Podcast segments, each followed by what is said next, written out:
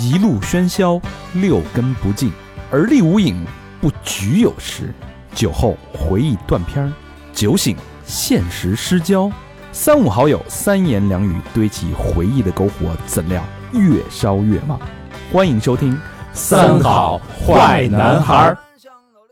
欢迎收听最新一期三好电台，我是你们的还没过气的男主播大肠，你们好吗？朋友们，朋友们，朋友们，我是小明老师，我是高璇。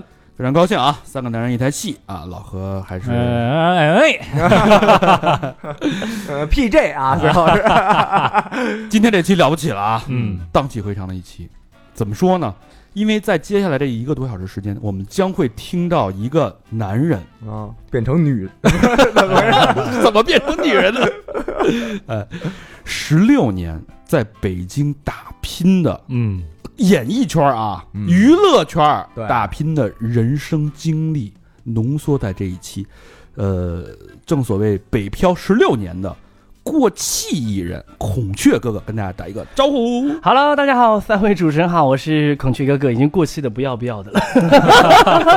但是我觉得我还能坚持下来，我觉得是一件很难的一个事情。呃，非常因为说句实话，很多来北京就可能待两三年，他们觉得这个地方可能世态炎凉，或者说人情冷暖哎，或者说红不起来了，他们就离开这个地方了。但是我还坚持下来，你们就说我脸皮是有多厚。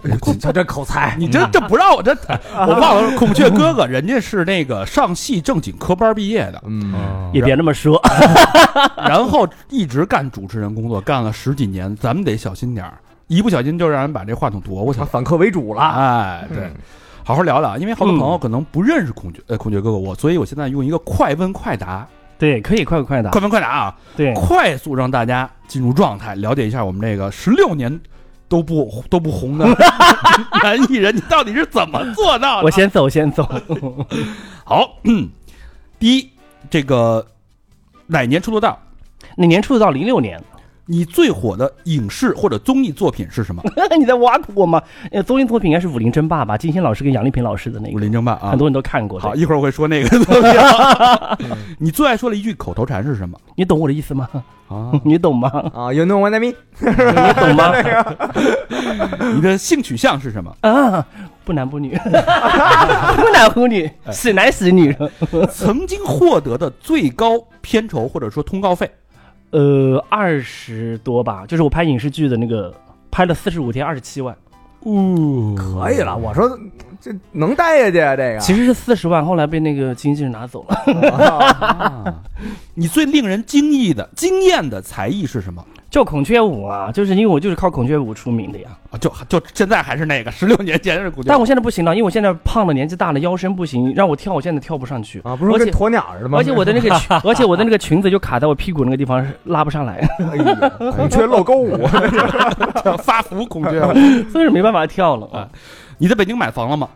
买了很多年前，很多年前哪区？东城不好意思。哦 呀，我们家离天坛特别近，啊那是合并后的东城，和咱们老东城还是有一些区别有一些区别。国内你最崇拜的艺人是谁？国内算香港吗？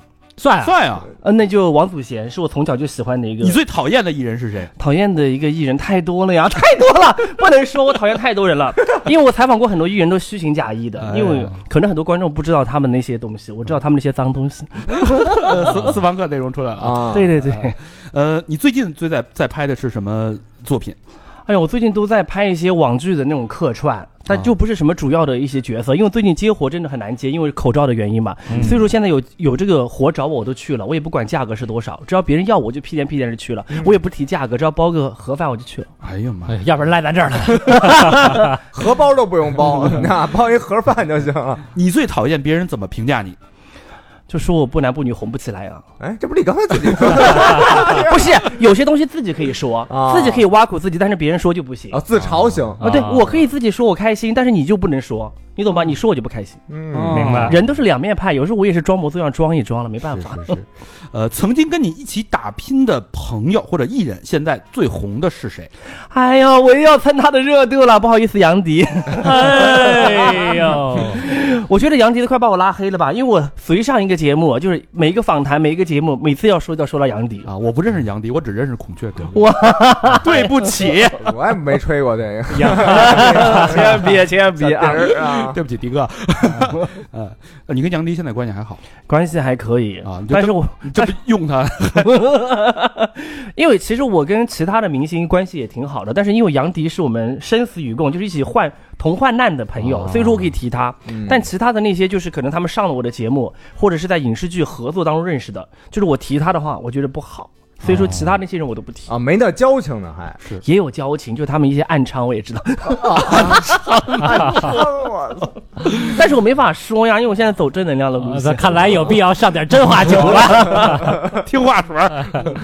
第最后一个问题，你觉得自己还能红吗？红不了，说句实话，因为我太知道我自己了。嗯因为以前那个导演让我撒泡尿照照我自己，我没去照。哎，这两年我发现我撒了泡尿照照自己，我发现真的红不起来。因为有我跟你讲，我跟你讲，现在就是人嘛，上了年纪以后就会要反省自己。嗯因为我年轻的时候我就天不怕地不怕，也不在乎别人怎么说我，我就觉得我来北京我能红，我就觉得哎呦，其他那些人都能红，为什么我孔雀哥红不了呢？对不对？嗯，而且我又会跳舞，又会唱歌，又会演戏，又会主持节目，又放得开。对呀、又放得开，又豁得出去，撒得了欢儿。后来发现红不了，因为我身边都是优秀的人，所以有的时候你要看看别人比你努力。啊，所以说，我就觉得年纪大了吧，你要认清你自己，红不了就算了，但是能够有这个好的身体，有这个工作做就可以了，嗯，嗯就是这个样子的。我觉得挺难的。你看他他唠的那个点是什么呀？人家比你努力，就是你还得努力。哎，对呀、就是我我是白天努力，晚上不努力，但是有些人他是白天晚上都努力，他半夜还加班呢。啊，谁知道他去干了一些什么龌龊的事情？是不是？哎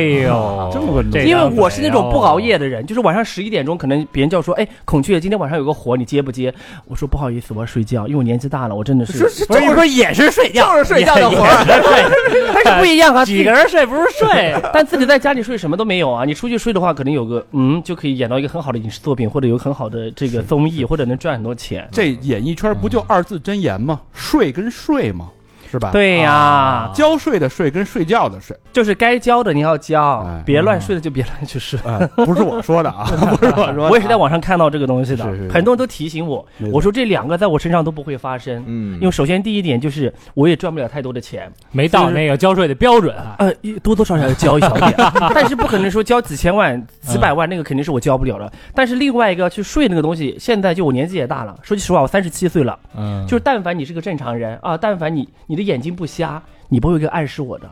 你说你作为一个导演，作为一个制片人是要睡我，你疯了吗？现在啊可能我二十岁刚出道的时候，可能有有人暗示，但是孔雀哥哥这个保养的这个面相啊，是。真的不像是三十啊，这皮肤那那嫩劲儿的，你看，其实零几年孔雀哥哥出道的时候，咱们那会儿也差不多的年纪，也是可能大学刚上大学，咱们虚长孔雀哥哥几岁？哎啊是，有长我吗？但是看着都不大啊，都虚虚长虚长。但那会儿看他其实就跟现在没什么变化，很难想象，这是我刚上大学的时候看到的网红，然后现在居然还是这个样子，天哪，你还上过大学，真吓人。是吧？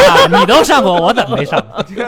开始了啊！我们正经全日制的，要考文化课。全日制，火药味儿十足啊！嗯，这个孔雀哥哥啊，就是接下来啊，咱们就都就快问快答，基本上了解了孔雀哥哥的性格背景，对吧？嗯，那到底为什么？你想，你十六年，我天哪，从内娱还没有的时候。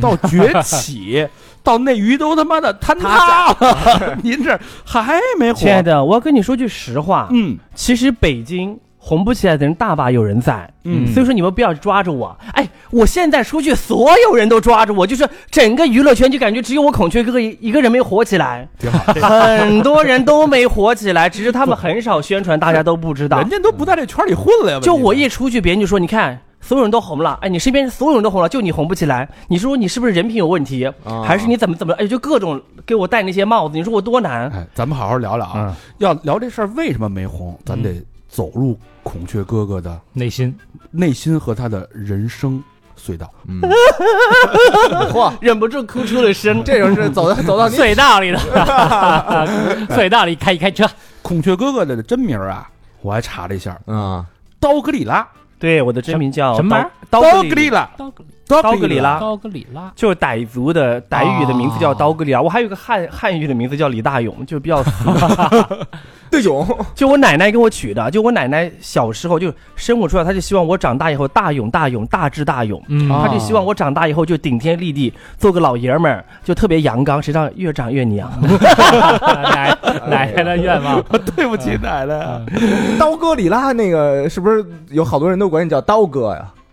对，还有人叫我叫刀哥，还有叫我什么道格拉斯，是不是？外国有个人，我跟你讲，因为我刚拍戏的时候，那个剧组里面管道具那个也也叫刀哥，啊，他们老叫刀哥刀哥。我说叫我干什么？他说没有人叫你，这这在翻译成汉语是什么意思？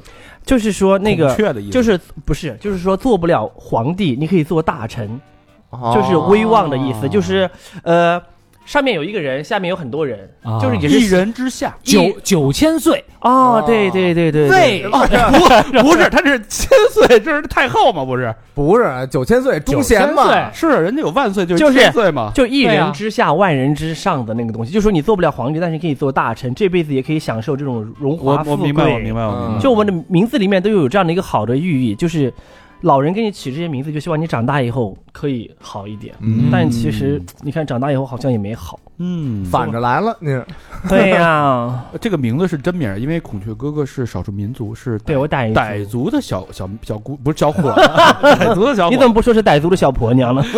云来自云南东川？对，我来自美丽的云南东川。东川是个你看什么？跟东厂就差一个，东川是个什么样的？我们东川是一个很小的一个一个地方，就是像我们家小时候穷的叮当响，嗯，就是没有人看得起我。但是现在我稍微有一丁点名气以后，我就开始一直在宣传我的家乡。我跟你讲，我无论任何节目、任何活动，我都要说我来自美丽的云南东川，然后一直宣传我的家乡。这怎么个美丽法啊？这听着像那种上综艺节目，然后让做自我介绍的时候说的。他每一每一个综艺节目都，我跟你讲啊，连我主持的节目我都说，Hello，大家好，我是孔雀哥哥，来自美丽的云南东川。领导说，求求你，你不是嘉宾，谢谢，我们知道你来自东川，够了啊，以后别说这个东西。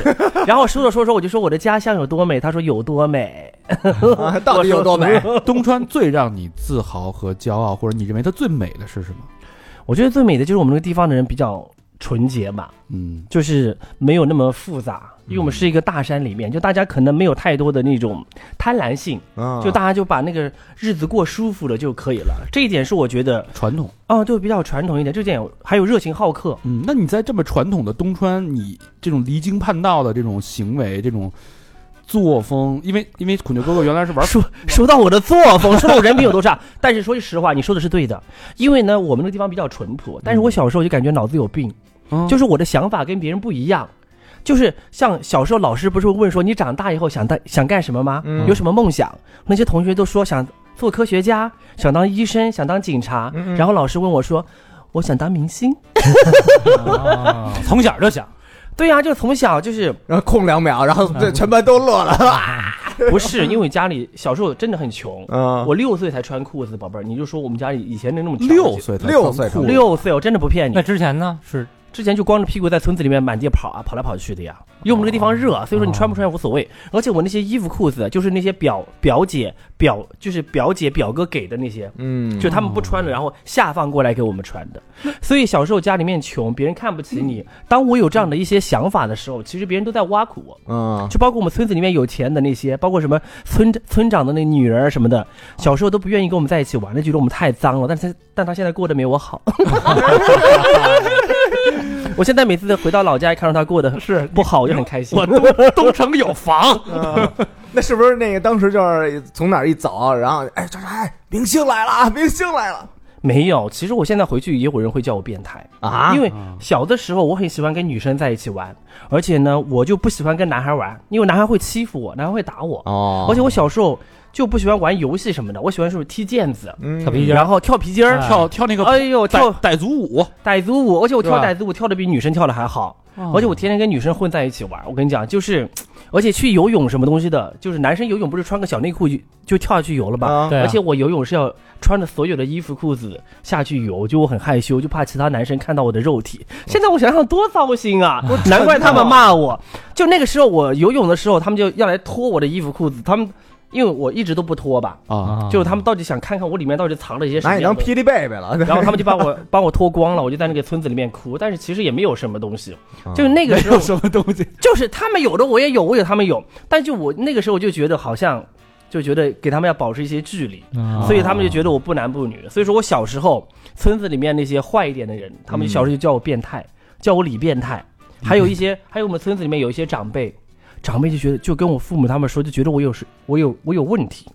就是我回去做完作业后，我就经常会在院子里自己跳，然后那那个时候花枝招展的，就自己疯疯癫癫的自己跳，然后穿上我妈那些裙子啊，什么高跟鞋，哎呀妈！就在他们眼中就觉得这个人是有问题的。是这搁北京也觉得搁哪儿都有稍微的 好像所有这种有就是在小小城市、小乡村有梦想的孩子，做出一点这样的事儿，长辈都会觉得有。你比如说那个《雄狮少年》里边，啊，对？吧？也是套着那个那个呃男呃男狮跟那儿舞，嗯然后全村的人也都觉得操他妈说说三道四的，就是不干正经事儿嘛。啊，对呀、所以说小的时候就是村子里面的人其实也不待见我。那你嗯那你你你爸信吗？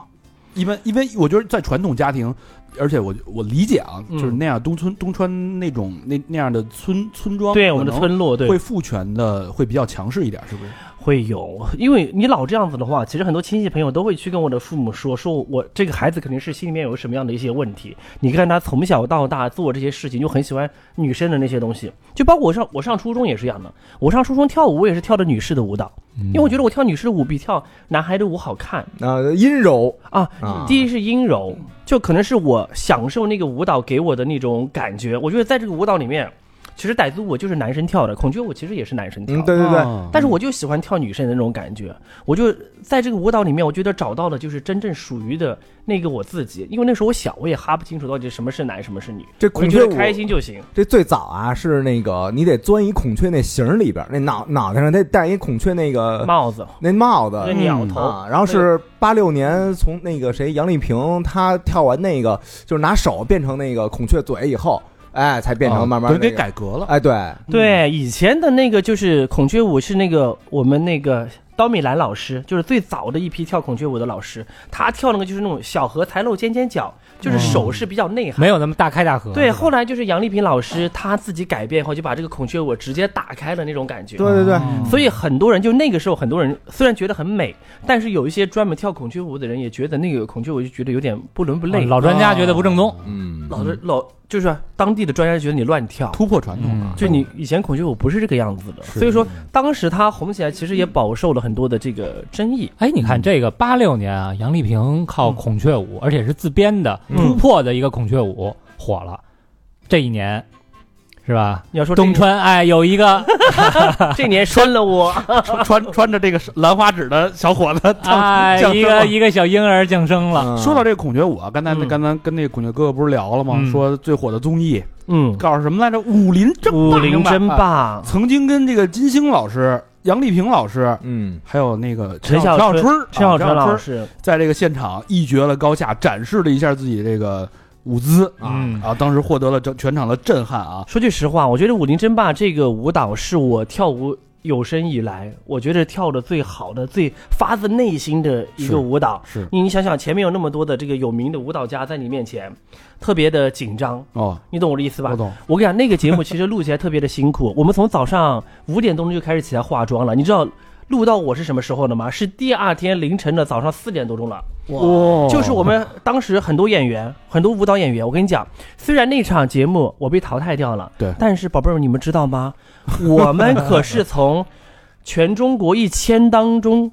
一千多个顶尖的舞蹈演员当中选出来的，最后选了我们四十个，啊所以很多人都挖苦我说：“哎呦，什么金星老师说你说你吃什么三聚氰胺了？金星老师挖苦你了，金星老师骂你。”我说：“宝贝儿啊，我得感谢金星老师，金星老师要不说那些话了，谁会记得我？嗯就因为他说的是是就因为他说的这个三聚氰胺，所以现在很多人我一直播或者我一发什么东西，他们就给我留言说：‘哎，孔雀哥哥是不是金星老师说你那个？’我说成一。个梗了。对啊，我觉得非常的开心。但是很多人不懂综艺，嗯他们就觉得金星老师觉得我跳舞跳得很烂，他们就觉得杨丽萍老师他们不点评我，就是因为我跳舞跳得很差或者东西的。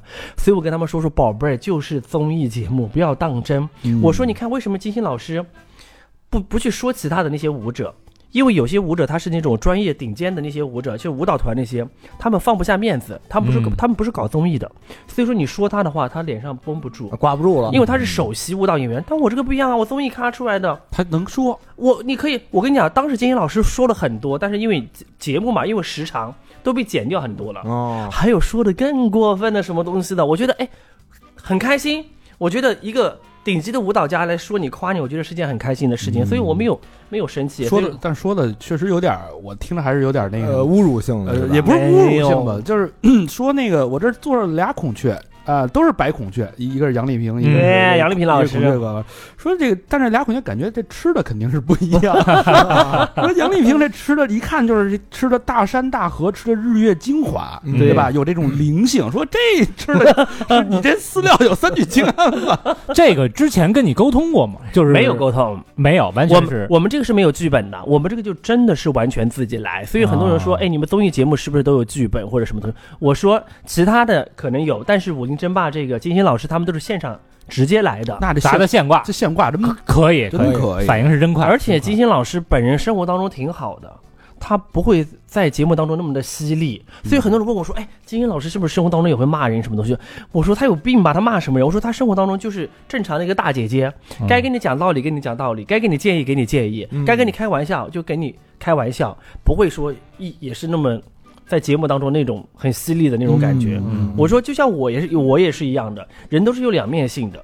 也不可能我在节目当中娘，下了节目也娘，其实也娘。好多了，好多了，好多了，呃，咱们拉回来一个小插曲啊，公公孔雀啊，验过了，咱咱回到这个孔雀哥哥的童年啊，嗯，那就是你的父亲会真的就就七嘴八舌的，这邻居都说：“哎呦，你们家孩子他那个他这个弯了，叫别过，对吧？弯那时候不知道 还不知道什么叫弯不弯直不直的，就是这是意思吧？啊，但是很多人都说我变态，对嗯很多人都跟我爸妈说说，哎，你家儿子肯定是变态，心里面有什么样的问题？如果说小时候你不带他去治的话，然后可能长大以后，你知道吗？就可能会出现一些大的问题，可能会什么强奸妇女什么的，他们都说出来，就这种什么就那个叫什么什么什么，哎呀，反正就很难听那些话，嗯导致有时候吃完饭，我爸不是喝了点小酒嘛，他就会问我说，他说，哎，你告诉爸爸，你是不是真的变态？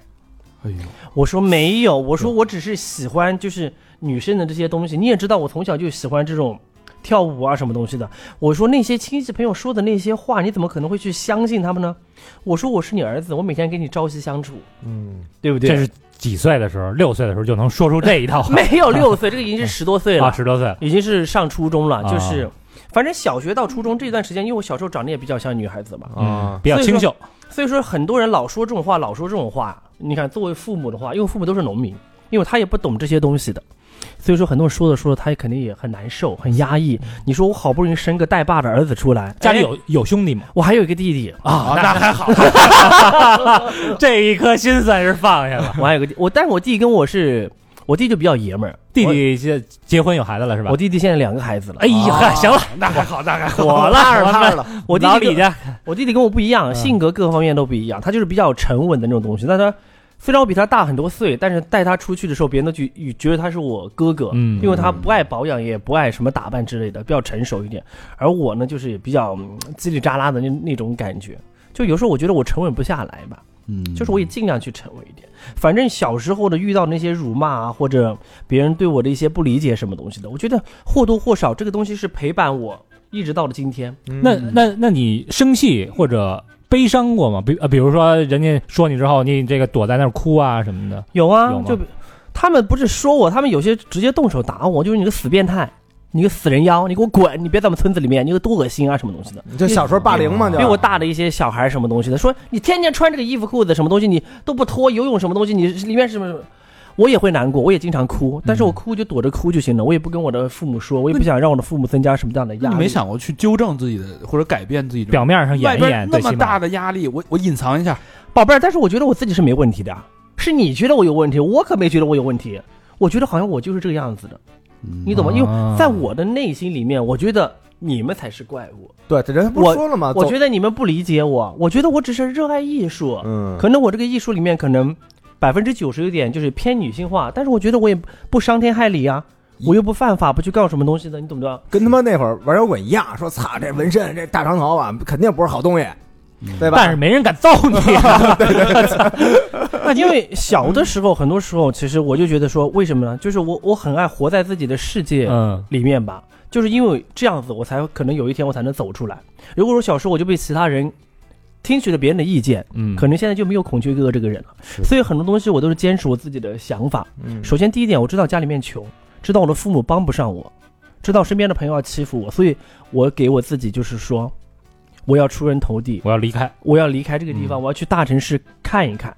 所以小时候除了说我要当明星，我也跟其他人说，我说我要去香港，因为那时候有些香港的电影啊，什么东西，嗯林正英啊、王祖贤演那些，我说我要去香港看一看，嗯我要去北京，我要去上海。他们都取笑我说：“妈耶，你们家穷的叮当响，你看你妈的房子都塌了。”小时候我们家房子是塌的，都没钱把它弄起来嘛。嗯，就是我们在院子里吃饭，就所有村子里面人都能看得见我们家在院子里面吃饭，就是没钱把那个房子给它弄起来。翻新一那下下，雨怎么办呀？下雨就让它塌着呀，就没办法，就这样的。而且雨下的特别大的话，还有那个雨给淋进来呢，那没办法。小时候真是条件很差，所以就是因为这个东西，我就是就是发誓吧，就心里面发誓说我一定要出人头地，要出去看一看。嗯我觉得小的时候穷的家庭对我来说也是很好的。如果说小时候我们家很有钱，可能我现在就没有那么大的野心，嗯可能我就不想出来了。所以说这个东西，我觉得还是跟家庭环境是有关系的。你看，像我小时候那些同学或者那些朋友，他们家里面比较有钱的那些，嗯，他们就没有太大的野心，他们觉得家里面有钱，所以他们现在你看，就也也在老家。就小时候什么样，现在还什么样，对，现在就 是吧？啊，对，就现在也就过了那个样子嘛。虽然在老家也是有房有车，嗯，但是我也不羡慕，我觉得我还是希望出来漂泊的这种感觉啊。嗯虽然很辛苦，在老家待到多少岁？我在老家的话是待到十七岁。十七岁。对十七岁，然后去就直接去上大学了吗？对呀、直接去上海后来我就出来了去。上海读书？没有，我在上海去上海学表演之前，我还读的两两年的专科。嗯，我是先学的两年的专科，是学的旅游管理。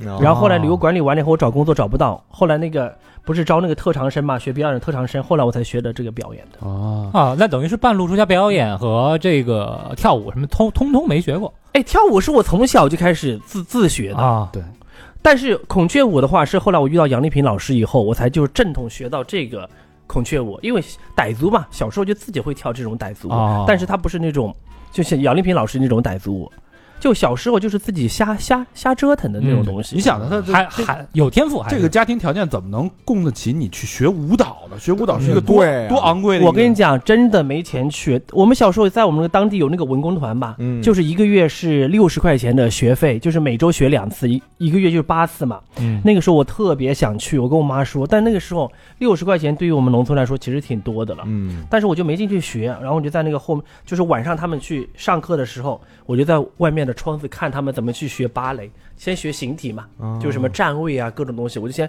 模仿，哎，回去我自己练。我觉得这方面我是有天赋的，就是我能看得懂，我能学得会。而且那个时候我们家也没有电视，那时候黑白电视嘛，但是我们家没有。我去那个学校里面有班主任，他们家在我们的小学里面，嗯我就在他们的窗子外外面看，那个因为我们太脏了，小时候那个老师都不让我们进他们家，只能在那个门口看。我就看小时候什么孙悦啊，什么青春美少女啊，他们跳舞那个东西，我就自己在外面模仿自己学那个、啊那个东西。所以我觉得孙悦还跳舞啊，跳啊，怎么 happy？你是我永远的宝贝。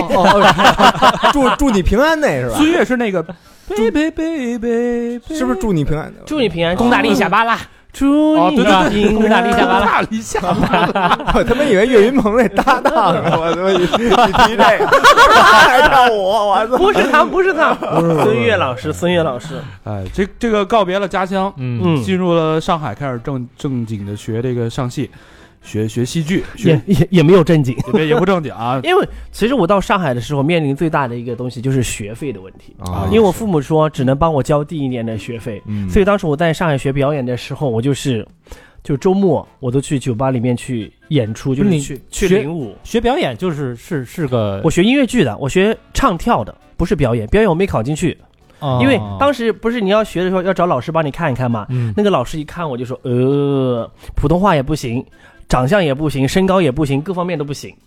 我但是我说老师，我不想学跳舞，因为我从小就跳舞的，我知道跳舞很辛苦啊，什么东西的。我想说，我想做演员，我想表演。可是老师说你不行，老师说你各方面的条件都不符合不适合当一个演员，嗯但是呢，我又不想学跳舞。嗯哎他说，那你可以学音乐剧啊，音乐剧唱跳啊，什么东西？他说你少数民族也能唱也能跳，嗯而且音乐剧的话，分数还会比那个戏剧表演的话要低一点我就说，那我就试试这个音乐剧吧。我觉得其实也是挺好的，我就要听那个老师的话。有时候老师我觉得看人是很准的，就你是什么样的人，他能看得出来的。嗯，就有的时候我觉得我可以，但是老师觉得你不行，你可能就是天生的条件可能会差一点点。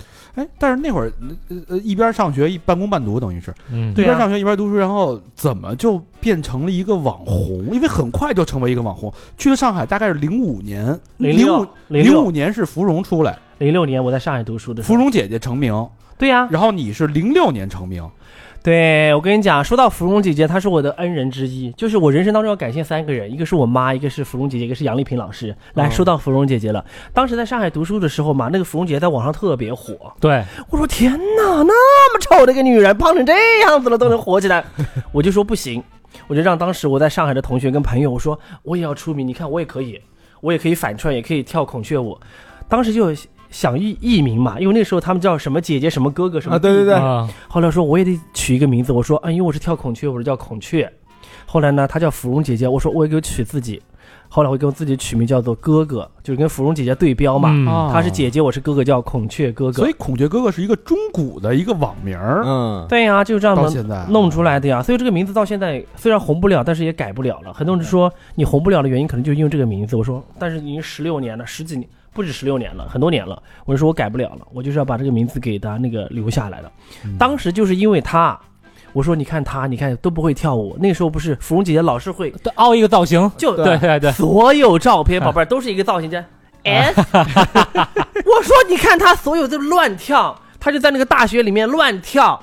我说最起码我是专业的呀。然后我当时去上海那个黄浦江，然后就让我江去是吧？我还我还真跳江，我还真跳江，还有在那个黄浦江边跳什么东西的，然后弄着个小纱巾拉着，穿个小短裤在那个江边跑啊，什么东西的。啊，现在中年那个旅游团那帮拿着纱巾照相都是跟你的 对呀、就当时，然后就把那些照片传在那个网上，因为那个时候最红的就是什么，那时候是玩博客嘛，嗯。还有一些什么论坛，嗯。对。什么天涯呀，什么猫猫扑、搜狐、网易，嗯。然后百度什么东西的，就那个时候，但凡有有博客的，我都注册一个博客，就把所有东西都传上去。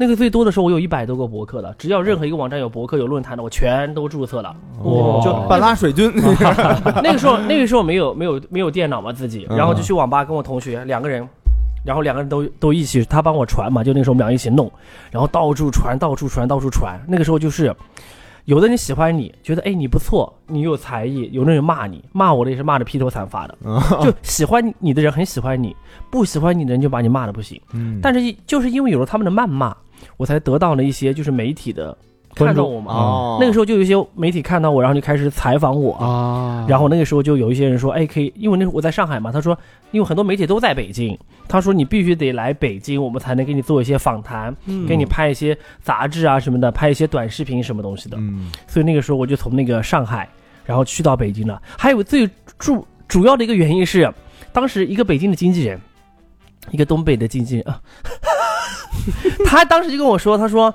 他能把我捧得比芙蓉姐姐还火，啊，你懂我的意思吧？嗯然后呢，他就让我去北京了。嗯结果我去北京，在他们家当了三个月的保姆，他就给我安排了一个活动，因为他就说：“哎呀，我觉得你本人跟那个网上还是有区别的。”所以我哦他就觉得说你见了我本人后，他就觉得我火不起来什么东西的，又给我我说我火不起来，你干嘛让我来北京呢？他就说当时我看你网上那些东西，我觉得你是能火的，但是我见你本人后，我觉得还是有差距的。他说那肯定是有打压一下把，来钱儿的火车票给报了吧？那我跟你讲，最惨的就是在他们家天天给他们家打扫卫生，天天给他做饭，我都扛不住了。我说，如果说实在是捧不起我来，我红不了，我得回去读书了。你这么耗着我也不是个办法。妈孔雀就孔雀集里千人啊，这个我每次就问他说：“我说，哎，他不是每每天都装模作样出去上班吗？他那个时候，因为他有很多跟明星的合影，哦我就看到他跟很多明星的合影，我就上了他这个当。然后开饭馆的吧？这是 他他是他是一个经纪人，哦，但他也不是那种很厉害的一个经纪人，你懂我的这个意思吧？嗯，所以那那那个时候不知道，看到跟明星合影或者跟那些导演合影，你就觉得他特别的厉害反正。就是活动上蹭拍的那种，是吧？对呀、所以说他当时说要签我的话，我当时就屁颠屁颠，我自己就来了。嗯，我自己当时坐那个绿皮火车来的北京，哇，所以说我就来掉了。来这待了三个月，我后来我发现不行，那后来怎么有起色的呀？后来有起色很多年了，后来我又回去了。又回上海，后来我又回去读书了。后来我零八年我又来北京，来北京又是寻找机会，但是又找不到。零八年我做了在北京当了六个月的六个月的那个舞蹈教练，哦就是在那个健身房里面教别人跳民族舞、跳现代舞什么东西，跳操课。现在零零五的那啊个健身老操课师是吧？啊对呀，你们多惨！你们猜猜那个时候价格多少钱一个小时？一百块钱呗，六十，六十六十有点低了，得一百了吧？一百二，哦，零八年一百二很高啊，一百二。但是最惨的就是我那上课的那几家都倒闭了，好杀什么的是吧？特别的惨。所以是就是零七零八就彻底来到北京了零七零八来到北京是，来了又回去，来了又回去。我零八年又回去了，啊，因为我发现来了以后，我就是想当明星，但是你进不了这个圈子。没机会。我跟你讲，宝贝儿们，虽然那个时候就是零六、零七、零八，虽然我在网络上很火，但是挣不到钱啊，就那种干火，你知道吗？哦，就干火，就是网络上谁都认识你。就那会儿没有变现这么一说呢，就是没有变现，但是因为那时候很多节目像访谈啊那些东西的话，像网站的话，它可能就包你一个往返的这个路费和住宿，嗯，可能意思的给你丁点儿，但是你挣不了太大的钱，嗯，就是火啊是火的要命，钱啊是钱没有，所以说你还得去找点事情去做，这个嘛？所以说我就去当舞蹈教练了。孔雀哥有多火呀？他在零七年是被评为十大网络红人第几？第七？第是是七，我是第七，就已经非常非常跟等于跟芙蓉是一个榜对芙蓉姐是第一。第一。哦，那会儿那他还第一呢，那那个时候就是我第一次见到芙蓉姐姐，因为之前的话没有见过本人嘛，啊，等于就是因为是有这个颁奖的有这个活动有有这个颁奖的活动，啊我们就全部都聚在了这个北京嘛，就啊所有网络红人，就大大小小的网络红人都来了。那个时候是我第一次见到姐姐，嗯姐姐旁边围着三四个人，然后坐在那个地方很安静，然后说：“哎，你好，芙蓉姐姐，我是那个孔雀哥哥。”他说 心里想，孙子就是你蹭我啊，天天的。那杨迪是不是那会儿也是那会儿认识的呀？：“杨迪是后来。”后来后来，杨迪是我后来零九年参加选秀的时候认识的，是那什么达人秀吗？达人秀还是我给他介绍的，那是后来了，那是一零年了。我跟你，讲，有的时候就是这个样子的。那会儿咱哥哥可比迪儿火，是是吧达人秀当时是哥哥比弟弟火，我跟你们说，达人秀当时找我了，为什么我没去？因为达人秀当时给的价格很低，因为那个时候我综艺节目很多了，价格很高。身价已经上对，因为他当时跟我说要过去彩排的话，可能要待个十几天，但是价格给的特别少。我心想说，那十几天的话，我这个跑综艺我就可以跑跑七八档了，嗯所以当时我就没去。哎呀，现在想想，你说多后悔啊！要是我当当时去了，我可能也可能会比现在更火一点。我觉得人生就是这样子的，你可能会得到一些机会，是但是又会错错过一些机会你。也抓不准。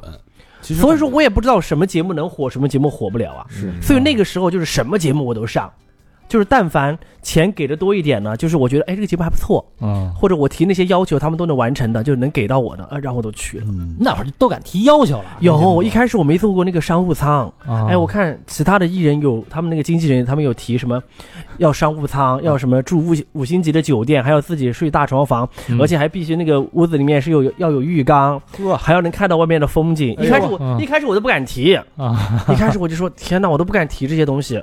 后来他们说孔雀，有的时候你得自己提一提啊，有有排场的，你得自己说一说。后来我才慢慢说，后来我就我就跟我的那个经纪人跟他们说，我说我要商务舱，那时候不敢说头等舱，就说嗯我要商务舱，我也要那个大床房。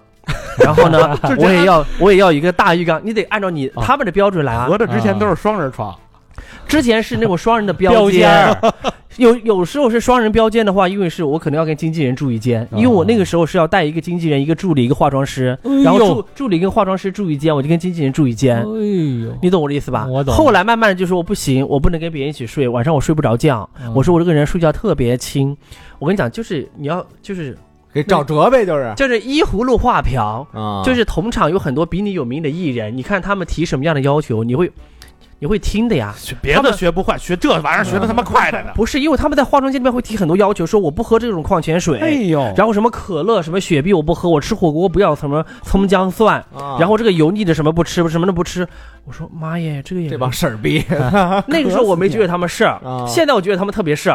那个时候说妈呀，好羡慕他们呀。哦然后我也就心里就是你听着嘛，你就慢慢的也可以提。当有时候有导演会过来问你说，哎，孔雀哥哥，你有什么要求吗？或者你有什么忌口的吗？你就可以把你的想法就大胆的说一说，嗯你就同意，哎，那就同意；不同意的话就，算了，无所谓那。那就算了呀。酸的、甜的、苦的、辣的都不吃这咱呀，这以后也不能就管饭就行了，啊咱也稍微多往上提一点问问啊。但是但是说句实话，因为我我农村出来的，我小时候吃过苦，就是我上面可以住五星级的酒店，下面我可以住招待所。嗯我当时就是这样子的。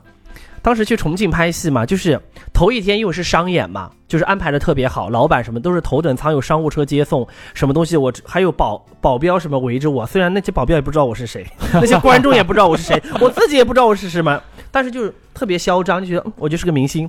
然后第二天我们就去重庆拍戏了，因为那是个小网剧，没有太多的钱。去到重庆以后就住那个招待所，所以说我头一天是住五星级，第二天下了飞机就进了招待所。上的厅堂，下的来台，嗯。所以说我也可以啊，我觉得这个东西没有什么东西的，而且那个招待所里面那个马桶，就是那个马桶是烂一烂一半的，拉屁股啊，就是你坐上去以后，它会割你的屁股，我照样能睡，照样能睡得下去，所以我觉得这个无所谓，嗯。我都可以嗯，我不跟别人讲就行了，别人反正也不知道。哎，那时候那个你看啊，身段又好，又嫩又年轻，嗯，有没有什么大哥大姐说这个？太有了，宝贝儿，我跟你说实话，嗯，那个时候就是零九年参加完选秀以后嘛，就稍微有一点名气，嗯，就那时候会经纪人会给我们安排一些什么饭局啊，什么东西的。嗯什么老板的孩子啊，或者老板的什么家人过生日啊，什么什么庆功宴，什么东西会让我们去，嗯，然后就会有一些大姐大哥会给我一些暗示什么的。怎么？暗示这都？我们先是去去吃饭，但是吃完饭以后的那个东西就看你自己接不接了。嗯，我们只是说去吃饭，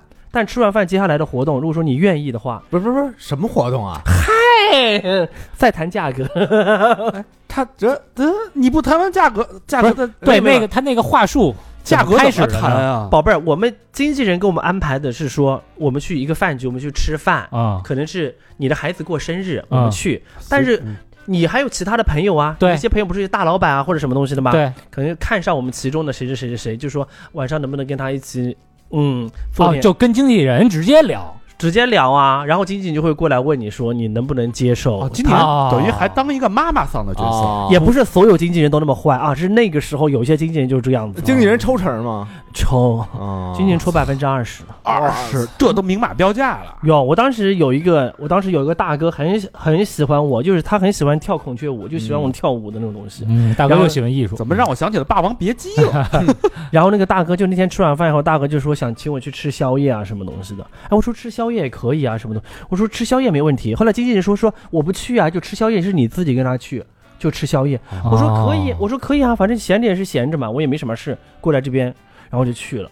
然后就晚上点了点酒啊什么东西，然后大哥就一边吃吃就，本来我们你是坐我对面的，啊，啊，吃着吃着就喝多了。就过来就就一直过来摸我的手啊，什么？哎呦，你们跳舞的手都这么嫩呐、啊，哎哎呦，说你们跳舞这个小腿这个肌肉是不是特紧绷啊哎呦？呵，然后就别地儿摸我的，还紧呢，啊就摸我的，别的地方那时候是真紧，那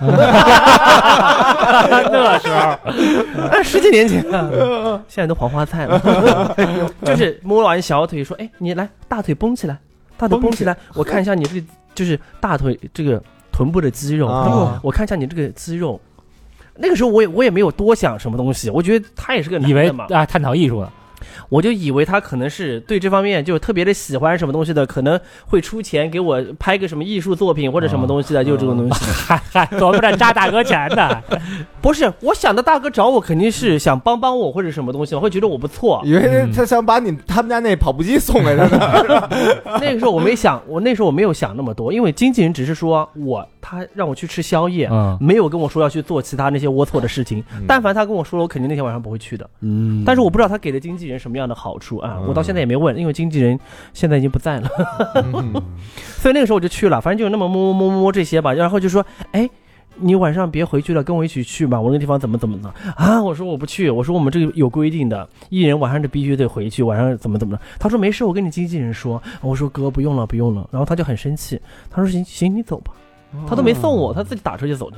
嘿，嗯，夜宵都吃了，你给我来这个，啊。我听说啊，嗯。只是听说嗯。这个圈儿里边啊，呃，有一些规矩，就是其实，呃，愿不愿意吃宵夜的意思，啊就默认了呗。对，就。是。这就是一个潜潜台词。对。啊。我觉得这个东西都是这样子的，看你自己。其实每个圈子都乱，不要说娱乐圈乱，嗯。娱乐圈里面其实有很多纯洁的事情。我觉得这个东西别人给你暗示，你都是听得懂的。嗯，你愿意豁得出去你就去，你要觉得说我不愿意，嗯我不去，没有人逼你，宝贝儿。现在是法治社会，真的是没有人逼你的。但是我最怕的就是很多年轻的演员啊，就那些为了想红，他们就是特别上杆子，啊，就别人都不约你。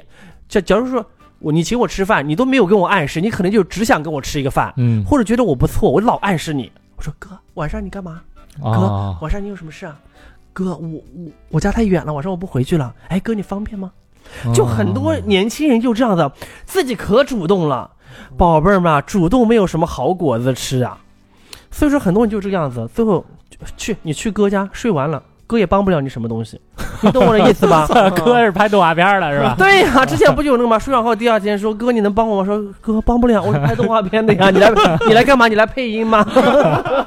哥只是个传说啊。所以我觉得这个东西就是这样，要洁身自好。是嗯，我觉得，当然，你为了你的艺术，我知道每个人都想红，或者想让自己的生活过得更好一点。但是，我觉得这条路哎也是一条捷径，但是不是每个人都要去走这样的一条路。嗯所以说，现在我就是，虽然我现在没红起来啊，但我现在合作了很多年轻的男演员或者女演员，就年轻那些小孩刚毕业的那些，就是我会跟他们说这些事情，嗯，就是告诉他们，或者有时候我就直接告诉说，我说妹妹你火不了。我说妹妹，你别去睡了，你火不了。我操，对呀、睡了也火不了。就是他那个不行啊，他长相也不行，谈吐也不行，身材也不行，各方面也不行。我说作为一个演员，你嘎吱窝的毛你都不给我刮过，这这啥都不行，谁睡的呀？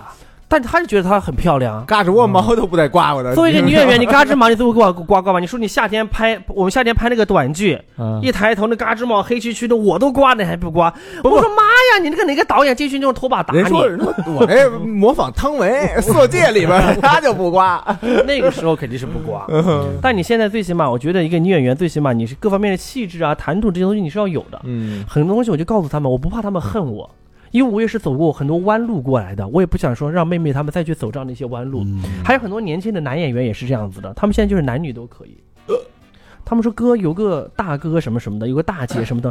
他说如果说我愿意的话，他就给我一部戏，嗯，什么演个男三号、男四号。我说妈耶，又跟大姐睡，又跟大哥睡，连个男一号都演不了啊。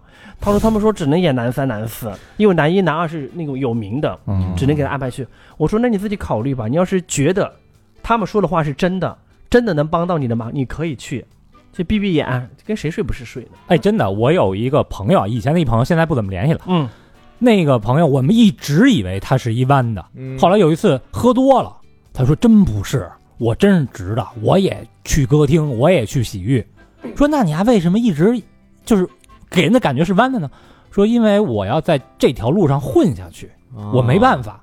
我说那假设有一大哥就看上你了，要给你资源，你走不走？他说如果资源好，我可以。对，亲爱的，真有哎我们我认识很多人都是，他们就是很爷们儿那个东西，但是他要在这个圈子里面混，因为你知道这个圈子里面很多导演或者很多制片人、很多编剧都是弯的，哦。就是他们就很喜欢那种阳光、那种运动、那种少年感那些，就喜。欢把人掰弯是吧？但那些都是直的。啊嗯，他们把别人掰弯，他们很有成就感啊，嗯觉得谁谁谁又被我掰弯了，哪嗯。哪个哪哪又被我睡了，怎么怎么的。啊，有那几个导演一聊天说，你看那谁，嗯。操，还他妈那个就当年。还还当兵，还演当兵的呢，杀鬼子的，到我这儿就他妈被我杀。呃 你看三好那小明，那么大胡子，他白留的都是。到我这全给我刮了。我一聊这个聊到那么那么远啊，咱拉回来啊，嗯，呃，咱们这个这已经是有点风生水起的时候，是是吧？咱们再稍微往前稍微倒一倒。是，我也想往前，我想听他惨的那个故事，因为你想，零六、零七、零八年那会儿，首先你是混网红圈的，对一个野蛮生长的年代。，对，你什么下三滥的招招数、人设，对吧？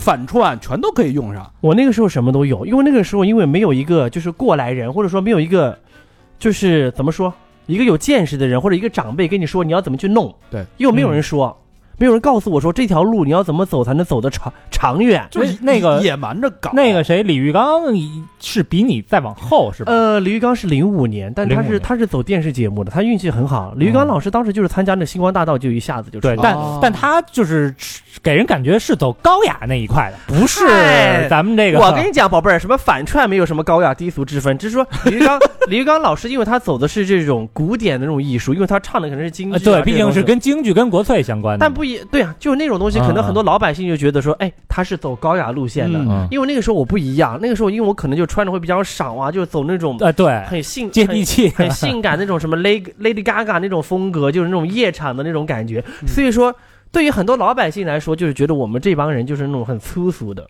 是对吗？就是那种不知廉耻的那种人，就觉得我们这帮人为了红，就就大大鹏型舞者，就什么样都做得出来。但是那个时候我就觉得说，现在回想起来，我还是有点后悔。当然，我也感谢那个时候的有那些的经历，才会有现在的一些东西。那怎么就是什么契机就让你突然间从一一一直在演反串，一直用那种方式，突然间就转变成想要走正规的影视路线？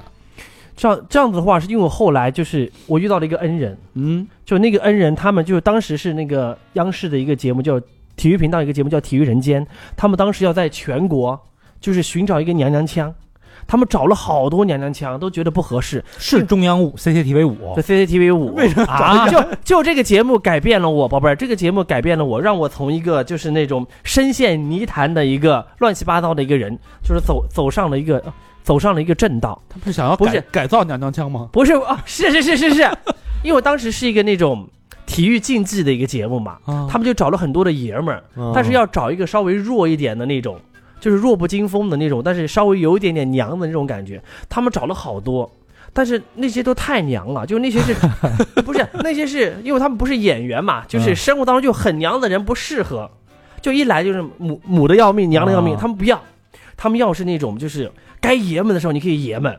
该励志的时候你可以励志，该娘的时候你可以娘。那你这正合适啊！哎嗯那对啊，那个时候我还在长沙录其他的节目呢。当时有一个超女叫韩真真，就我朋友，哎呦，我知道巨猛的一个，对对对，他就跟导演介绍，他说：“哎，你们说的这个我认识一个，就生活当中是个挺正常的一个人，嗯，但是一上了节目要你老命，特别吓人。” 他说：“你们这个你们敢用吗？”他们说：“来，我看一看。”然后那些导演就去网上搜了我那些以前在网络上那些资料，你知道吗？穿个小内裤跑来跑去的。他们说：“我的妈耶！”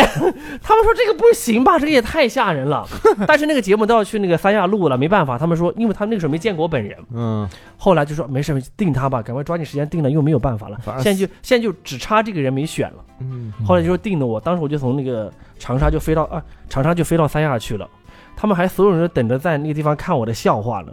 反正三亚也热，就是也是都穿一小内裤，反正内裤他们就觉得可能来的这个人可能会是一个特别穿女装。啊或者特别妖艳，染那个大头发或者什么东西的，什么嗯大指甲、高跟鞋什么东西的。结果那个时候我是个大平头，穿个穿那个大拖鞋、大裤子、大褂子，就他们说啊，好爷们儿，哦 就是在他们的心目当中就没有那么的夸张。啊把晚上要定的娱乐项目都改变了，是吧？说把那几个划了吧，给加几个新的。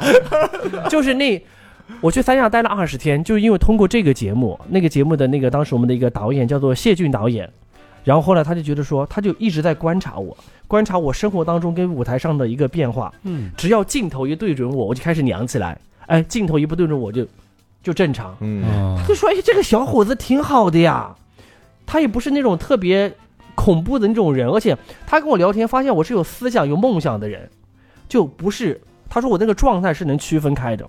嗯后来他就愿意给我一条路，他就坐下来跟我聊了一天晚上。嗯他说：“我觉得我觉得说你挺不错，他也听了我的故事，听了我小时候的那些故事，还有我在网络上这几年那些起起伏伏，还有被别人骂的一些东西。嗯他是觉得说，他说刀哥里拉，我觉得你是可以改变的。他说，难道你要这一辈子都被别人骂吗？难道你要这一辈子都是不男不女吗？对不对？嗯他说你现在还小到无所谓。他说你长大了怎么办？假如说你以后结婚了，你有孩子怎么办？你的父母在老家怎么办？你有为他们去想过这些东西吗？而且你老不男不女的话，真的你心里可能时间长了，真的会出什么样的一些问题的。他他就说你得改变一下你自己了。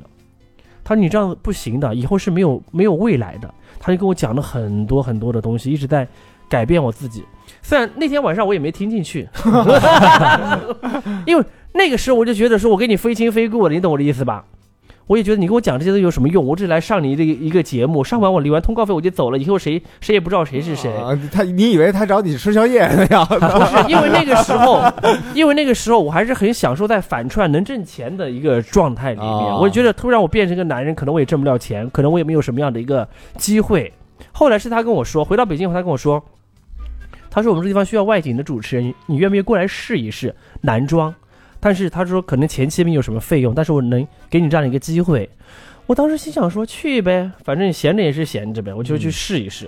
我觉得就长时间跟他们在一起交流以后，发现哎，你慢慢的是其实是可以改变的。嗯后来我觉得说，哎，跟他们在一起，他们的思想跟我以前完全是不一样。而且现在有一个长辈告诉你，以后的你的路该怎么去走。以前没有人，以前就是我今天想怎么露我就怎么漏，想怎么骂人我就怎么骂人，想怎么恶搞我就怎么恶搞。所以我觉得需要有一个，就是一个前辈跟你说这些东西。你有时候我就回回家，我想一想说，对我得改变一下我自己，万一年纪大以后怎么办？嗯，所以这个央视导演一下就把孔雀哥哥带入了一条正途。对，对呀、所以说我觉得我挺感谢他的。哎，那可是那时候你自己的心态是什么样？就是，呃，你看啊，首先这个嗯出来是蹭芙蓉姐姐，对然后呢，其实那个时候的大家的审美其实是比较单一的。对，说白了，芙蓉就是神丑，嗯我们这真神丑是吧？那就是你这块儿也可能比他更招人骂，烦。是吧？对呀、尤其是这个各种直男，可能就骂的更狠。那那时候你你那时候自己的心态是什么样？那个时候我的心态就是那那样子的，就是别人骂我，嗯，我还挺开心的。因为那那个时候我同学跟我说，有人骂你，说明你火呀；哪天没人骂你，说明你过气了。光现光挨骂不挣钱也开心，现在就没人骂我，你看我多遭罪啊！就那个时候，那个时候因为就因为我很享受在网络上那个状态嘛，就每天去翻博客、翻论坛，嗯下面可能十个人有一个人是支持你，但是九个人是骂你，最起码我是有热度在的呀。对，骂你人越多，帖子越往上，你就可以排在头几个，你懂我的意思吗？我懂骂也是顶啊，聚光灯下的人，他需要的永远是关注度，嗯，对吧？他不管是什么样是捧他们还是骂不重要。但是那个时候，我跟你讲，就有时候你很享受这样的状态，但是你晚上回去的时候，你还是会有那种落寞的感觉的。是吧？因为人还是需要认同感。对对对对，我觉得他们老是骂我，为什么呀？我觉得我做的没有什么不对呀，我只是反串跳孔雀舞，我只是穿着衣服裤子少一点，我觉得这个东西，我觉得也是可以的。我只是在黄浦江边跑来跑去的，你骂我干什么呀？啊，我那那云南来，我那那边那热，我看那个习惯了，我是云南的，我跟你讲，云南的的的，还有一点是因为芙蓉姐姐是那种，你骂芙蓉姐姐，芙蓉姐姐不回嘴，啊嗯，但是别人骂我，我是给你给你赛骂。啊！我们对骂，我就跟你互相对骂，你骂我就回过去，你骂我就回过去，就是那种。所以说当更时招人恨吗？对呀、就更招人恨，因为那个时候我很年轻嘛，我就觉得你凭什么骂我？你你又不是我爹，不是我妈。我小时候在村子里就被别人骂了，哎，我现在出来当当还被人骂，当网红，你没有什么资格骂我啊！所以那个时候我就这这个样子的，是，嗯所以说我就互相攻击，互相攻击。嗯而且那个时候我还经常去骂一些明星，就是为了炒热度啊，为了蹭吗？就哪个明星红，我就去骂谁，跟别人说怎么骂？谁了都？我当时骂过很多人，现在想起来也非常的后悔。呃 最最著名的是谁啊？当时我有骂过什么尚雯婕啊什么的，哦然后尚雯婕的粉，然后尚雯婕的粉丝，然后也也来骂我什么东西的。后来我觉得说，哎呀，后来我有采访过尚雯婕，我还跟她说对不起，我说以前我年轻的时候年幼无知，还骂过你什么东西的。嗯其实当时还骂过很多，就谁火。那个时候我就我就骂谁，就谁也见不得，就那那种东西。现在想想，其实特别的后悔，就觉得自己特别傻。主要那个时候就太想红了，我跟你们说，宝贝儿们，因为就那个时候，而且那个时候你别看我们是搞网络的，竞争特别厉害。那个时候我们有什么天蝎妹妹，然后芙蓉姐姐，什么 网络你网络小胖，你的对标竞品是是谁呀？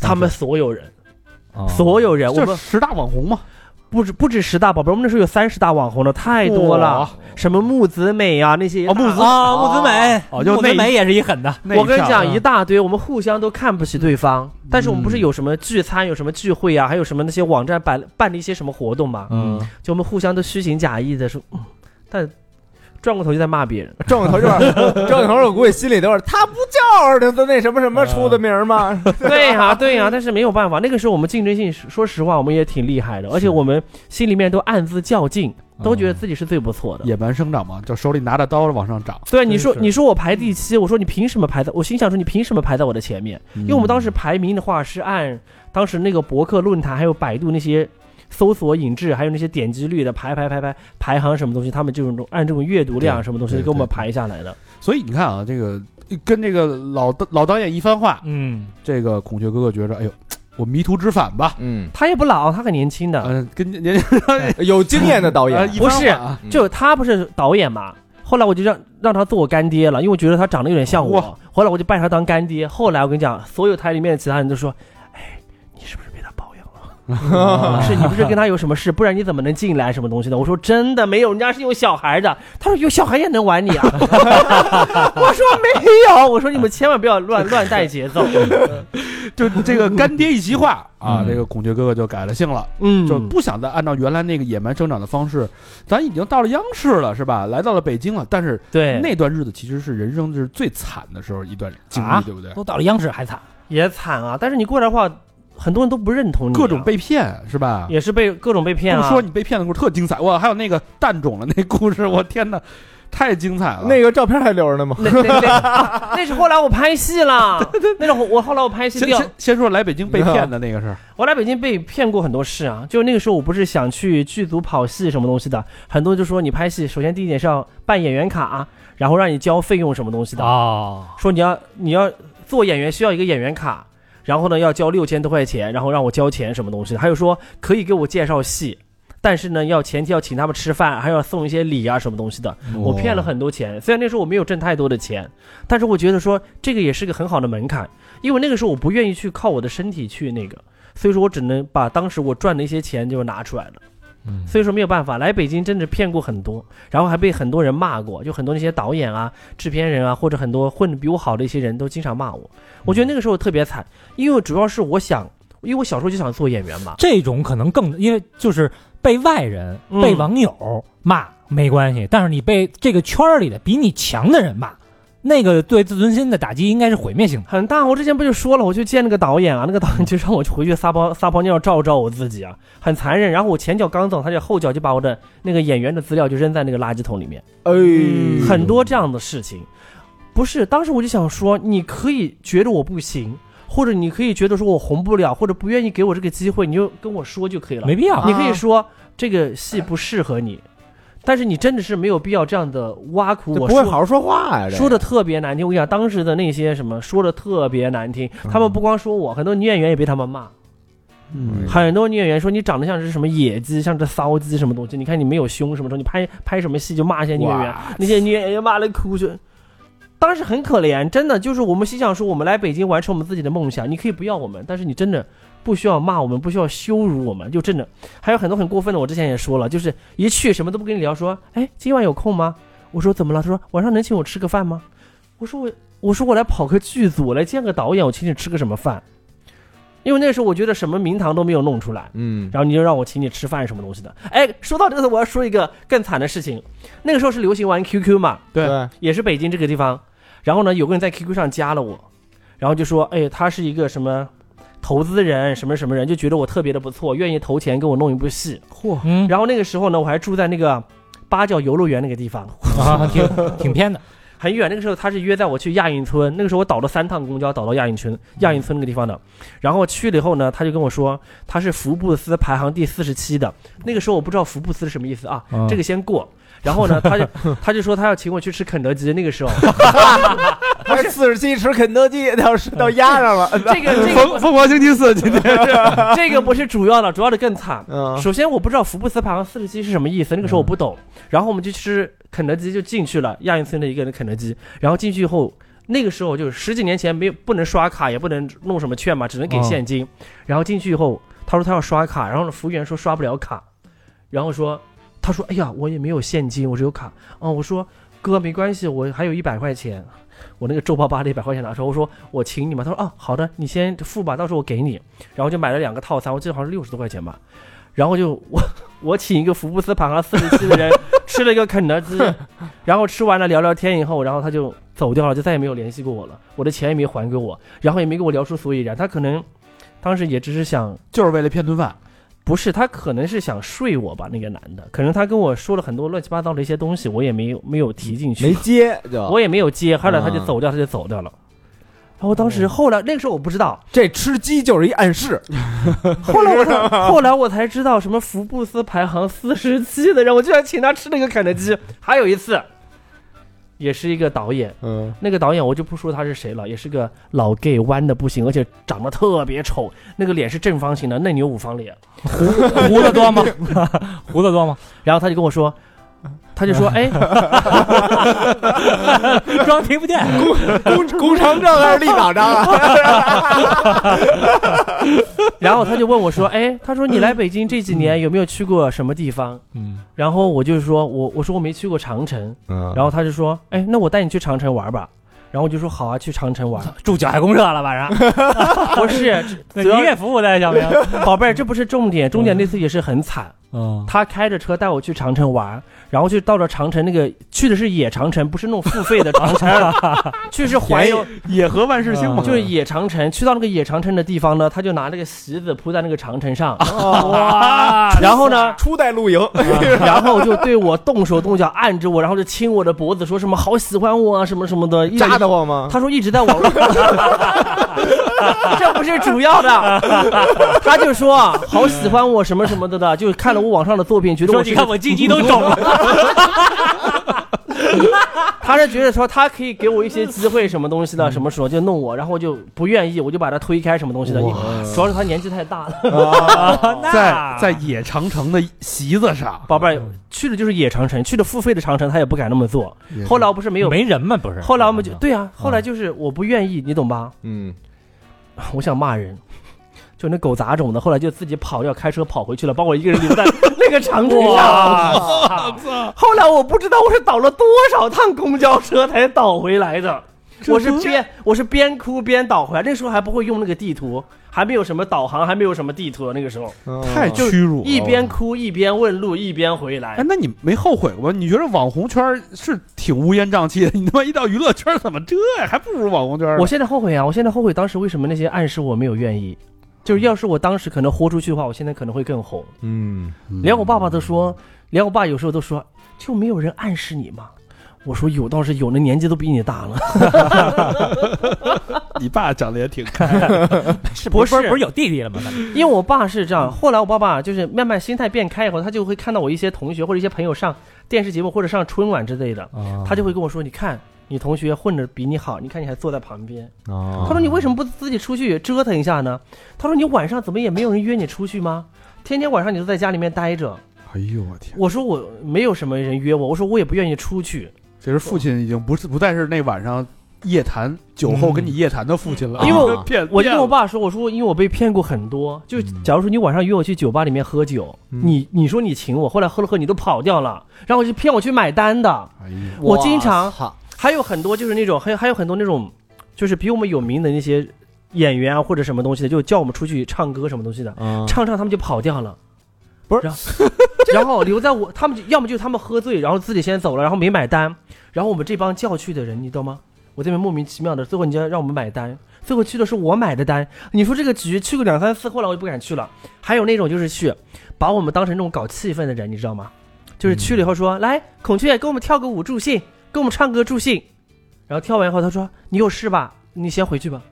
你有我操！我跟你讲，这种事情不光我碰到，很多人像我们这帮搞综艺的都碰到。就在他们眼中，我们就这种活跃气氛的人，就是不能跟他们在一起喝酒。他只跟别人说：“哎呀，我认识一个谁谁谁，他能搞气氛，他能反串，能跳舞，能跳什么 Lady Gaga 这些东西这。都物化你们呗，就是”就是跟别人说他认识，就他就意思就是跟别人说他在北京认识很多他在那儿走面儿呢，啊，对对对对。然后我们表演完以后，就是可能做了不到十分钟，他就说：“哎，孔雀，你先回去吧，改天哥哥再约你。”那你说，那您把今儿那个舞费您给我结了呀？没说，当时没想那么多，么当时当时就慢慢的、慢慢的就走掉了。操，太心酸了。还有我，我跟你讲，被骗过很多次。还有一个女演员，她的后面两个字是碟子，就挺火的一个女演员，是谁我不说，嗯我不。说啊。啊，有些我跟你讲，有有一天呢，你就说他姓李还是姓？哎，宝贝儿，不姓李也不姓范，哦但是我一会儿再跟大家说是谁啊。哦，他呢有一天就跟神经病一样的要请我们这帮小演员去吃饭，嗯那天我们特别开心。我说妈呀，他那么有名那个演员，请我们出去出去吃饭，肯定要给我们介绍一些什么活什么东西。嗯然后那天去吃饭，吃着吃着他就拿出他的钱包，钱包里面有几十张卡。他说一会结账是这张呢，这张是十万，这张啊这张是黑卡金卡二十万，然后就一直在炫耀他的那些卡。嗯然后呢，吃了快要结束的时候，然后他就接个电话，然后就走掉了。然后他的经纪人做了五分钟也跑掉了，都都没结账。然后我们一帮没有名的小艺人，我们就互相这么对看，我们不熟嘛，就是我们都是他叫来，但我们不熟，嗯，一直坐着等，一直坐着等，等的快都不行了。后来我说他们应该是不回来了吧，不如我们就 A A 把账给结了吧。哦，不是那他是他他图什么呀？你这是给自己造孽啊！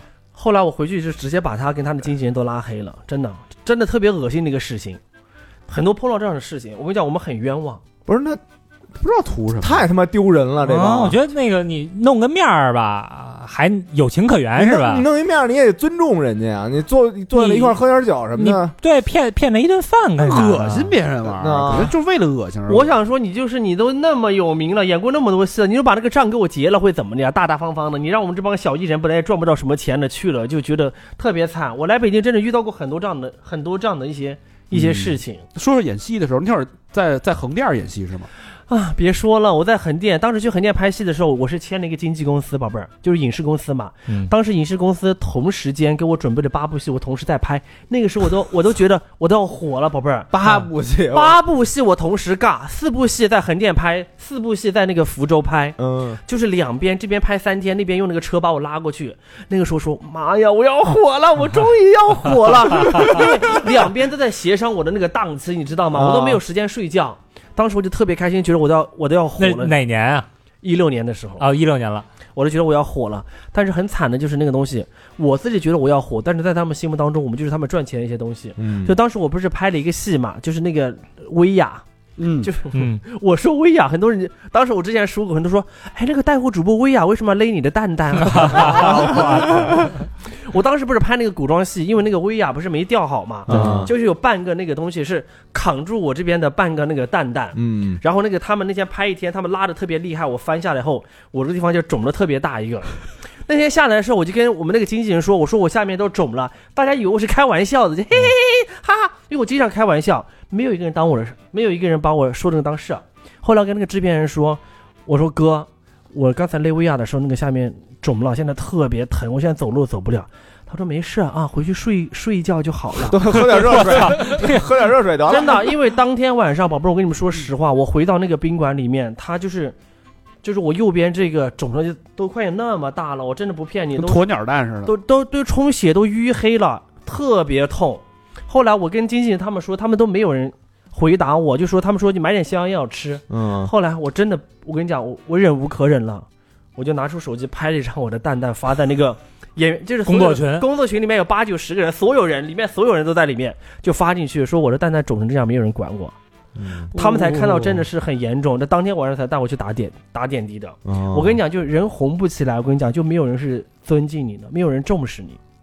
当时因为我们拍戏，还有几个人比我们有名，就是本来头几场戏是先拍我的，但是因为我没有别人有名气，别人要赶时间什么东西的，就是你去了就说，哎，孔雀哥，那个不好意思，我们这个老师要先赶时间，能不能先拍他的？我能说什么呢？嗯虽然我也不愿意，我说好啊好啊好啊。结果我等一天拍完他的戏，跑过来跟我说，哎，今天收工了，拍不到你了，明天再来吧。白等白等一天，那带着妆呢什么的乱七八糟的，大古装带一天的，我没办法，我就在那边等了一天，玩手机就玩一天，那没办法。我讲做演员就是这样子的。为什么我们现在很多演员就想红起来出人头地，就是就是这个意思。因为你红了，你可能有很多事情你可以自己去主导，嗯，你不红的话都是被别人挑来挑去的。就包括像我现在，虽然我有一丁丁有一丁点名气，但是。我还是要被那些导演挑来挑去，我还是要去投资料什么东西的，我觉得是很难的一件事情。有点像是那个宫斗的感觉，是吧？真心酸呀。哎，宝贝儿，我跟你讲，剧组里面宫斗斗的特别厉害。你想想那些像我们这种十三线的，我们下面这帮人，我们都斗的特别厉害。你像那些一二线的那些人，他们在剧组里面斗的特别厉害。就你要什么东西，我一定要超过你，你懂吧？嗯你要房车，我也要房车；你要什么，我也要什么；你要什么排场，我要什么排场；你要几个保镖，我也要几个保镖。哎呦，你想，我们这我跟你讲，像我们这个当时不是签了个影视公司吧？我们公司签了七个人，就是我们都是一帮红不起来的人，你懂意思吧？这你们这妻子还有比你能有名的吗？他们一个都没有我有名。我你头宝贝儿，我跟你讲，真是天花你是头牌我跟你讲，他们现在都不行。嗯，虽然我也不行，当时我签到那个公司，他们是比我先签进去的。我进去一看，他们那个照片不是贴在那个影视公司，不是大门口都会贴自己艺人家的海报吗？嗯，我说，哼，他凭什么要在中间？进去第一件事情，我跟老板说，我说签我可以，合同签完，把他们的照片给我往两边移，我要在中间。哇结果我的照片都没放进去，我们公司就倒闭了，特别惨。我们当时你知道吗？我们都虽然我们都没名气，但是我们斗得特别厉害，你懂我的意思吧？而且就是那个演员表，谁在先出，谁在后出，还有什么？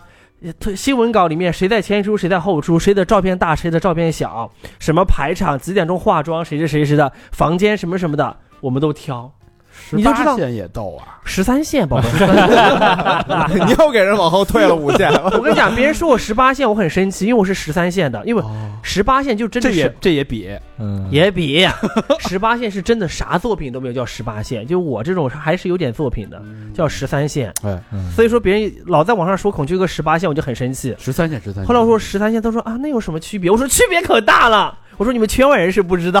啊拍过一些洗钱的那种影视作品 说到这个作品啊，这个嗯经历了很多的坎坷，被骗，然后在横店当群演的这种磨练，我没有当群演，宝贝儿，我特约，这特特约我演的就是主角。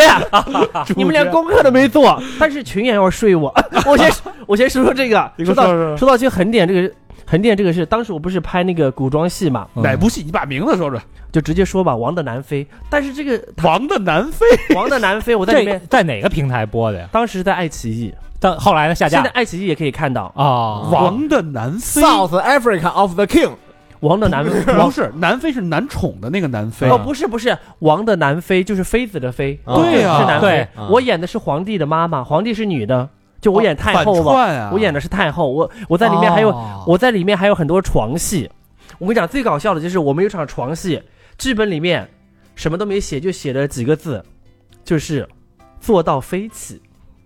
飞起就是我不是跟我的侍卫偷情吗？啊，就是那场戏就是做到飞起。哦，这老老太后够不检点的，就是侍卫侍卫就是女的了是吧？侍卫也是男的，我演女的，宝贝儿。啊啊啊！我演女的哦，对不起对不起，侍卫是我们的副导演，他来演的。就是拍戏的时候，不是拍人员这么紧张啊？都是剧组里面所有人都演，就是拍他的时候，拍他的脸的时候就掐他的奶头。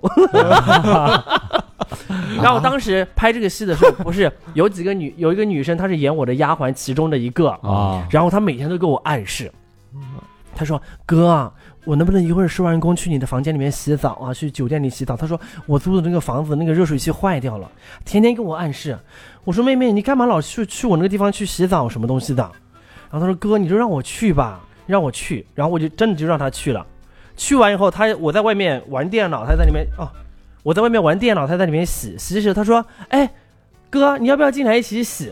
我说：“我说我不用，你出来吧。”后来他出来以后，我就骂他，我说：“妹妹，你有病吧？你是不是还想睡我呀？”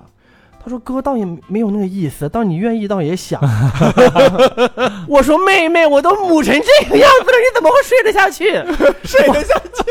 我说我一天演个大反串在你前面，我演太好，你怎么会睡下去我？他说：“哎呦哥，我看你你生活当中也挺那个的呀。”然后我我就说：“我说你要睡的话，你得睡什么制片人跟出品人啊。”他老说：“哎，今天来了吗？”我说：“今天没来。”他每次都问我说：“哥，那今天来了吗？”我说：“没来，他们回北京了。”他说：“嗯，好生气啊。哎哇你这这个他就是他是在横店租房，专门天天跑剧组等机会的。他那个时候候是做群演的，啊，他演过一个特约，而且还是跟那个副导演上床以后给他演那个特约，然后给了他三句话。特约是什么意思呀？特约就是有台特约是有台词的。有台词的小配角，可能就是嗯一场戏里面需要一两个人，就是有台词的那种东西。嗯嗯我跟他说，我说妹妹你红不了，我说妹妹你想演戏是可以的，但是你不要去做那些龌龊的事情。我看，你看你身材也不好，长相也不好，各方面都不好，谈吐也不行，什么都不行。他还说：“哥，你怎么看不起人呢？我还演过特约呢，三句话。三句话不离本行”我说妹，我说妹妹，我说妹妹，真不要这样。我说一你，因为横店那个圈子其实也很小，一旦你跟这个导演发生过关系，那这个导演可能会跟其他人所有人都说。哦比如说，哎，那个演员可以睡。那如果说你想再拍那个副导演的戏的话，可能那个副导演也要睡你。可以睡，嗯，对呀、睡了吧？他们就 不是，他们就那么想说，你凭什么跟那个副导演睡？你不跟我睡，你是看不起我吗？啊，哦你看不起我，你干嘛来我们的剧组了？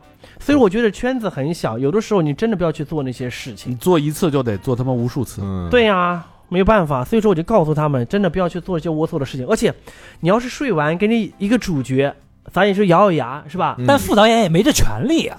所以就是他不知道呀。你要说你跟出品人投钱那个无所谓，给你安排一个什么大配角，你也可以。嗯，你说我安排一个特约三句话，你还遭一晚上的罪，对不对？嗯有一句还是遮，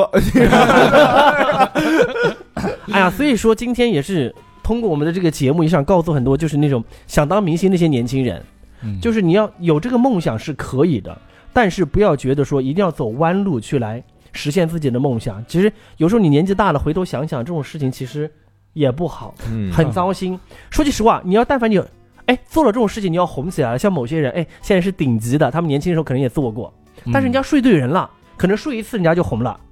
有些妹妹真的扎一晚上，他妈扎几年都没红起来，最后得最后得一身病，真的。哇对呀、而且很多人都说不戴，就戴着不舒服。啊，太他妈你说心酸。多遭罪！你说还红不起来，对不对？最后找个人嫁人以后，你知道吧？嫁人以后还生不了孩子，因为堕堕胎堕太多。嗯，你说多惨哦你说年纪轻轻就为了这种东西，为了这种所谓的演艺圈红不起来，都特别的可怜。我们这个能播吗？能播能播能能播能能播。这个孔雀哥哥啊，经过嗯几年的摸爬滚打，嗯就是看尽了这个娱乐圈的是这个炎凉对，之后呢，终于啊有有所起色。刚才不是说了吗？一开始最高一次片酬二二十多万了，二十多万，二十七啊二十七万，也火了一阵儿。最火那一阵儿，你看到现在目前为止，我觉得他应该是中国上综艺最多的艺人。没有没有，现在杨迪超过我了。杨迪 因为这因为这几年我没有上很多的综艺，是因为现在很尴尬。宝贝儿，我现在我跟你讲很尴尬，很多导演都认识我，很多像湖南卫视啊、浙江卫视啊、江苏卫视，很多导演都认识我，甚至很多导演都是看我的综艺长大的一些编导。但是是现在我我很尴尬的一点就是，我上不去，我也下不来的原因是这样。现在很多节目是这样子的，很多节目他们只要一二线的明星去上，嗯就像杨迪那种就嗯很火的。而另外一种呢是要那种素人去上节目，就是没有上过太多节目的那种人。而我呢，卡当家了，卡中间儿，你说我是明星就跟那星，薇娅似的啊。你说我是明星吧，我也不算明星。但你要说我是素人吧，我又上了五六百个综艺节目，就卡着。每次那个资料发过去，导演都对我很满意。可是那个领导说啊，孔雀哥不是上过太多节目吗？嗯但是你要说，哎，他表现力挺好，但是说他又不够格。你说我们都请一二线的明星，突然来一个孔雀哥哥站在旁边，多尴尬啊！嗯谁知道他是谁？当时浙江卫视有个节目本来都定了我了，我跟你讲，他们前面都审核都审过了一个节目了，就是因为他们后来其他的那些明星，他们不是其他有有名的明星，他们会看同场有哪些艺人一起上节啊看咖位目，是吧？看咖位啊。他们说，假如说说着说说贾玲、沈腾、杨迪、关晓彤、孔雀哥，孔雀哥是谁？啊这是谁？然后他们就说，我知道了，那个节目。然后他说，呃，孔雀哥哥是一个网红，很有综艺咖，然后跟杨迪关系都很很好的，什么东西的。这都说了都不行。然后他们去网上一查，孔雀哥哥我之前又反串又，说啊那我们弄不了，我们上不了，因为我们这个是。我们这是艺术家，没办法跟这种乱七八糟的人在一起。要么要你要让孔雀哥哥上，没问题，那我们就不来了。你要让我们来，这个什么孔雀哥就给我走人。啊这样啊，啊那我没有办法。后来那个编导跟我说说，嗯，孔雀，对不起，因为别别别什么什么的，就跟我说说，我说我我能理解这个东西，因为在很多主流媒体的那些明星的眼中，就觉得我们这些靠网络出来或者我们跑综艺这种出来的，就觉得我们不入流。嗯，不首先够格，首先，他觉得我我们没有什么没有什么真正的作品，嗯没有什么叫得上号的作品。没作品傍身，那个对就是在演艺圈内部，是就是这些艺人是不是也是拍电影的看不起拍电视剧的，拍电视剧的看不起搞综艺的？对呀，我跟你讲，我们这里面斗得非常的厉害。我跟你讲，就是大家互相都看不起。嗯，就是像你说的，电影那些觉得拍电视剧那些 low，嗯，拍电视剧就觉得搞综艺的这些 low，这样那搞综艺的看不起，直播的呀，直播的看不起干播客，咱是他妈最底层，咱看咱没了，没谁看不起了。咱看不起。呃，咱咱只能看不起美工。我操！因为现在这样，别说美工啊，咱们听众都是美工。不是，我不是加了春龙吗？特指春龙。因为现在上节目啊，或者你拍戏啊什么的，他们都要看这个搭档的排场，对对对就是看他的番位，看他有没有名气。你突然来个没有名气的放在里面，真的是特别的尴尬。有的时候我都跟那些编导说了，我说我不要一分钱，你们只要能让我上这个节目。还有一个是那个真人秀的节目要去录四十天，嗯然后我也跟他们说，我说这个节目我一分钱都不要，我真的我说我可以去洗碗，可以去打扫卫生，什么都可以，是一个那个什么什么的什么什么客栈。嗯 但是说，宝贝弄不了。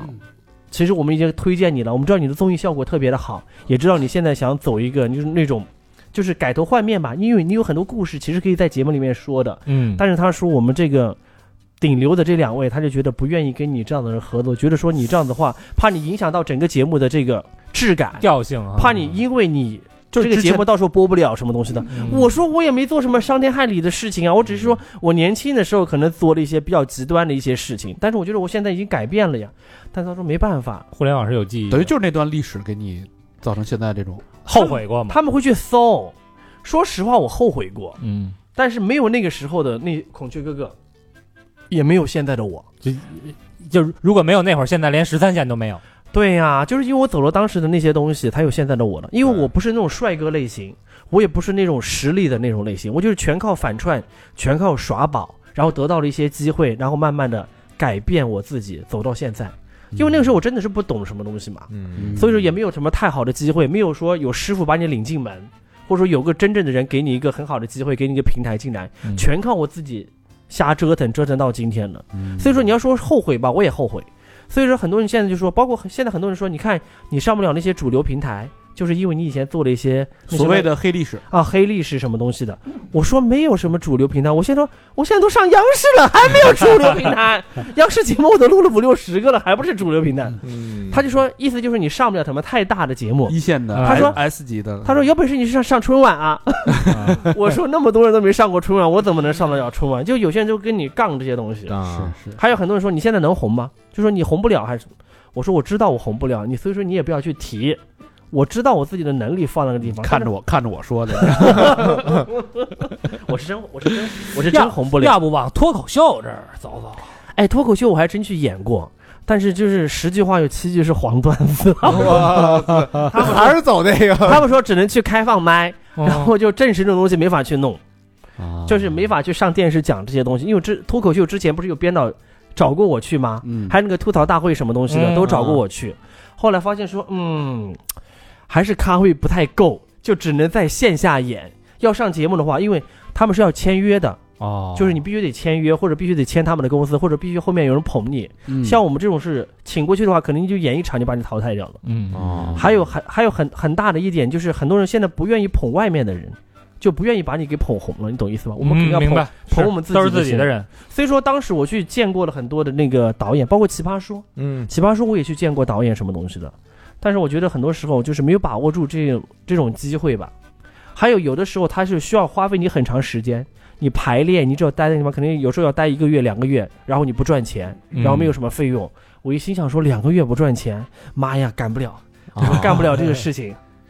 所以说我没办法，我现在就是想努力的去挣钱，因为毕竟人到中年了。所以说可能就因为钱的事情，我也错过了很多的一些机会。就像当刚才我说的，当时那个中国达人秀对，嗯也找过我，因为费用很低，然后我就没去，然后我就介绍我的好朋友杨迪去了。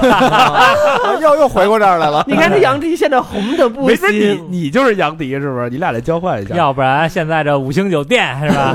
对呀、我还记得就是零九年我第一次见杨迪的时候，当时我去河南台录节目嘛，杨迪当时跑过来跟我打招呼什么东西的，我都看不起他。我说，他说，哎，你好，孔雀哥哥，我是那个羌族小煞，我好喜欢你。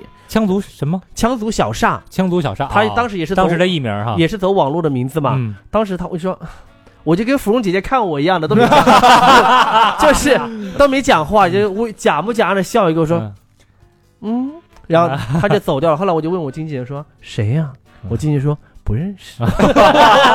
这俩演的。我跟你讲，现在过了十多年以后，我现在每次见到杨迪，因为是这样子的，像我现在咖位不够嘛，就像我跟杨迪同样出同样去录一个节目，杨迪是有单独的休息室的，啊。而我这种咖位呢是要跟其他的小艺人共享一个休息室。啊，所以说我知道杨迪跟我一起录，我要去找杨迪玩嘛，去蹭个饭吃吃什么东西的，嗯。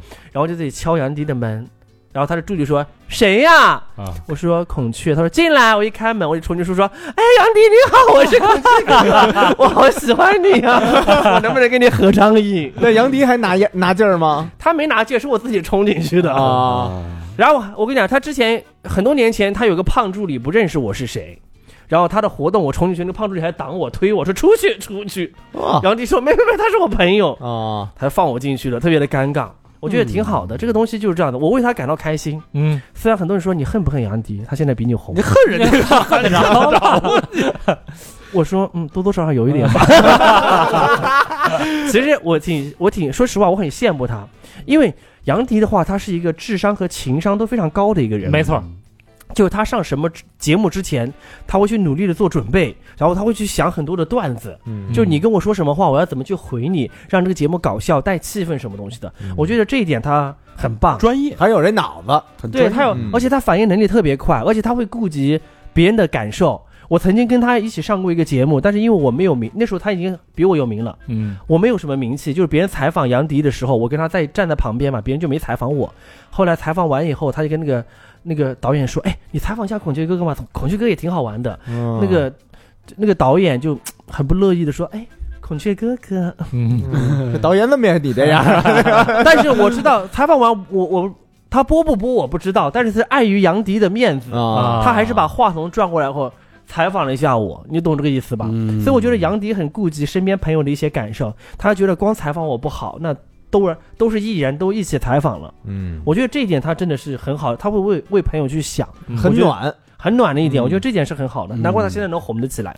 但你最火那会儿啊，就是最最就是最最，反正一直也没大红大紫，就是相相相对来说比较火，就是十三线快要往十二线迈了，哎 挺进十二线的时候，我最火的时候就是我零九年选秀，一直到二零一五年，过了一五年以后，宝贝儿我就不行了。为什么呀？过了一五年以后，那个时候就限娘令是不是？不是限娱，就是那时候综艺节目就比较少了，很多综艺节目都不能对限娱令有。后来不是有有有一阵限娘令吗？就是你别说了，就就是那个什么什什么淘淘是吧？吃淘淘啊对呀不是凉凉了吗？因为从从那个一五年之前，我一直在跑综艺嘛。那个时候嗯说句实话，我赚的盆满钵满的。哎呦那个时候我商演也多，然后一个月三十天，我可能有二十七八天都在工作。哦有的时候我一天可能要接两三个通告，那时候赚太多钱，而且那个时候那个经纪人还蛮厉害的，他就是。红白喜事都跟我接，什么死人我都去，哇什么山西那边有煤老板的那个爸爸不是去世了吗？啊！然后就想想办那种喜丧吧，就请我们这帮小艺人过去去跳舞什么跳舞，唱歌的唱歌，跳舞的跳舞。啊然后我就去跳我的孔雀舞，穿个白裙子，然后一转过去就是他爸爸的灵位看着我，我在那边 跳。我还在那个地方跳孔雀舞，看的那个东西，但是我想说三万块钱的那个时候，哦就是跳一个舞蹈五分钟，所以我也去啊，就是结婚什么东西都去，只要什么孩子的什么满月酒啊，什么东西我都去。那个时候赚的特别多，而且毕竟也是综艺咖，对啊，就是我都能来，嗯，什么东西我都可以。那会儿相亲节目特别火，孔雀哥哥那一孔天雀哥哥去相亲啊，孔雀哥各种相亲，宝贝儿，哦我在上了十五六次的相亲节目了嘛，大大小小全国的相亲节目我都去过了。都有各种都是孔雀哥哥相亲。对，我都去了，我都被骂的要命。说那是什么人设？你当时相亲的时候，就是个不要脸的人，就是想红的人设，还带我爸爸一起相亲。说句实话，那时候相亲的话，嗯，我就是想说句实话，我就想多挣一些钱，正好他们也需要我这样的这样的一个人，因为我我是那种就是你给我一个点，我就能放开的。虽然那个相亲节目也没有太多的剧本，但是大概会给你一个什么样的一个人设，嗯，就是你更多的还是你现场去发挥吧。主要是因为我知道这个节目需要我怎么去做，我知道这个节目怎么做，我收视率才会高。嗯，所以说这一点为什么很多导演愿意让我去的原因是这个东西的。嗯但是真真的是不是相亲这个不重要，对重要的是我把这个节目做好，他们的收视率好就可以了。你懂我的意思吧？就有有争议，嗯是吧？懂得有点点，懂得玩法，这但是我把很多相亲节目都弄没了，我上过三个相亲节目，就是因为播完我的以后，然后那个节目就再也没有了，就直接停掉了。夕夕阳红什么的 然后被别人投诉，被别人举报说假的什么东西的。其实不存在真假，因为真正去相亲的人他不会说话。你真正的老百姓去相亲的话，哪哪知道综艺节目需要什么样的一些梗啊，什么东西的？对，所以说真真假假还是需要像我们这种综艺咖跑综艺的，有真有假，有真有假，有有一半是真的自己报名去相亲的，嗯，他们真的有相亲成功。但是像我们这帮呢，他可能每一期会请两三个综艺咖去活跃一下气氛啊，什么东西的，因为我们知道这个点啊。嗯对，他有有毕竟有流量嘛，嗯而且当时相亲节目给的费用还挺高的，嗯，还可以带我爸爸出去旅游，何乐而不为呢？所以那会儿就是状态最好的时候，是不是感觉身边的朋友也多了？哎，我跟你讲，真是这个样子的，宝贝儿。我跟你说，哎呦，人红了嘛，哎呦，都不错，哎呦全呦，综过来了。孔雀哥哥，我好喜欢你啊，什么东西的？我有看你的综艺，怎么走都想跟我交朋友，都主动加我的联系方式。哎有有没有以什么谈恋爱之之名骗骗资源什么的？有啊，太多了。我跟你讲，很多很多男的女的都说很喜欢我，都说要跟我在一起照顾我的生活，包括现在其实都有，现在也有现在都有。因为我现在前段时间不是上了一个访谈节目，说了我的存款有多少嘛，啊好多人给我发私信，说可以帮可以帮我爸爸送走，再把我送走。对，我说 你好贪心，还想一箭双雕。宋中农嘛，这 个 有那个时候，就是因为我当时有手头上有很多的那个综艺节目的资源，然然后很多年轻的那些也想上综艺的那些人，就主动愿意跟我谈恋爱，什么东西的，就愿意跟我好。然后其实更多的他们就是骗我的这个资源，嗯，或者让我给他们介绍一些什么导演啊、制片人。嗯也我正常我说我可以给你们介绍，但有的就是太赤裸裸的那种东西了，啊，就是还没好上两三天。然后就一直问你说，哎，我想去上星光大道，我想去上这个节目，上那个节目，能不能给我介绍？我想去上快乐大本营什么东西的。快乐大本营你们哥还没去过呢，我去了零九年。我说宝贝儿，你到底是想跟我谈恋爱，还是想什么东西？他说我也喜欢你嘛，但是我也想上那些节目，什不冲突啊，嗯，不是，他们就是太那个了，因为我也不是傻子，嗯我也是这个圈子混过来的人。对啊，嗯，对，没有办法，这个东西，要么就是想骗我的钱，要不就是很多人刚跟我谈恋爱。我跟你讲，有一个人跟我谈恋爱，就是没谈几天，就是他妈也生病了，他爸爸他爸爸也出车祸了，太快了。他弟弟呢又被抓起来了。那你跟他说怎么着？我放了你呗。哎，对，我就说我们不适合。我说好了，不到一个月你们全家都出事，然后每天就让我给他给他钱。一开始要个五百、一千、两千我可以给，后来一开始什么五千、一万、两万我给不了。嗯我说着我们两个才好一个月，你们全家都出事儿，真的，很多人就说。我我还记得那个时候刚有 iPhone 六的时候，嗯我也好了一个人，就特别想要一个 iPhone 六，跟我说，他说：“亲爱的，你能不能给我买一个 iPhone 六？”我心想说，老娘都没用过 iPhone 六呢。哎，那这会儿这是这是一那个女性是吧？嗯姐妹儿不要带节奏。我跟你讲，当时就这样子了，因为我嘛想的说。是可以买个 iPhone 六，可以，我也挺喜欢你的，可以给你买 iPhone 六。嗯但是当时不是有什么美版、日版的嘛？就是华强北、深圳那个地方买要便宜啊两三千块钱。对对对对对，他就一定要去那个专卖店里面买。我说宝贝儿，你再等一等，我托朋友从深圳买那个，就便宜两三千块钱，便宜点是一点嘛，他就等不了，然后他就要跟我分手，就走掉了。哎呦，结果那个手机还没到，他就跟我分掉了。他就就是他根本就不爱我，他就是爱的那个 iPhone 六。太后来我手我手机到了，我跟朋友我让朋友发给他说那个孔雀哥的那个 iPhone 六到了，他说嘿，我都有两台了，他又勾搭上别了。那个时候的人就特别的现实，那是我人生当中的第一个苹果手机 iPhone 六，后来我再也没买过了。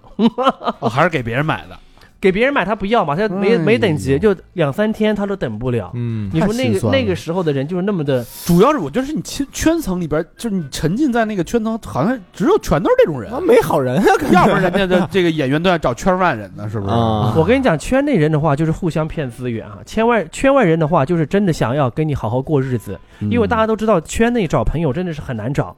假如说我们两个现在都不红，对，我们可以在一起生活，嗯。但是但凡有一个红了，我们肯定要离婚。娱乐圈里面这种事情不是很多吗？嗯，就是同甘共苦的时候可以，但是有一个人飞黄腾达就看不起对方了，就觉得我忙起来，或者说我跟你没有共同的话题了，你懂我的意思吗？嗯所以说很多都离婚了，很多东西，还有一些不离婚的，是因为现在不是管的特别严格嘛，他们也离婚以后可能影响他们的生活，他们表面上做了代言了呀，表面上他们是夫妻夫妻，嗯生活当中就各玩各的。我认识好几个，生活当中玩的特别野，嗯表面上一起出席活动的时候还还手牵手秀恩爱什么的，生活当中就各玩各的，没办法，这有因为这个是这有意思。这个圈子就是 这个圈子就是这个样子的，所以很多人就问我说：“你为什么现在不找个娱乐圈的人跟你谈恋爱什么东西？”我说：“宝贝儿，我被骗太多了，嗯我已经被骗怕了，我已经现在还相信爱情吗？我不相信爱情啊。”很多采访问我的时候都相信爱情，我说不相信，我现在只相信钱。真的，你但凡有钱以后，有钱了以后，女人可以当男人用，男人可以当畜生用。男人也可以当女人用。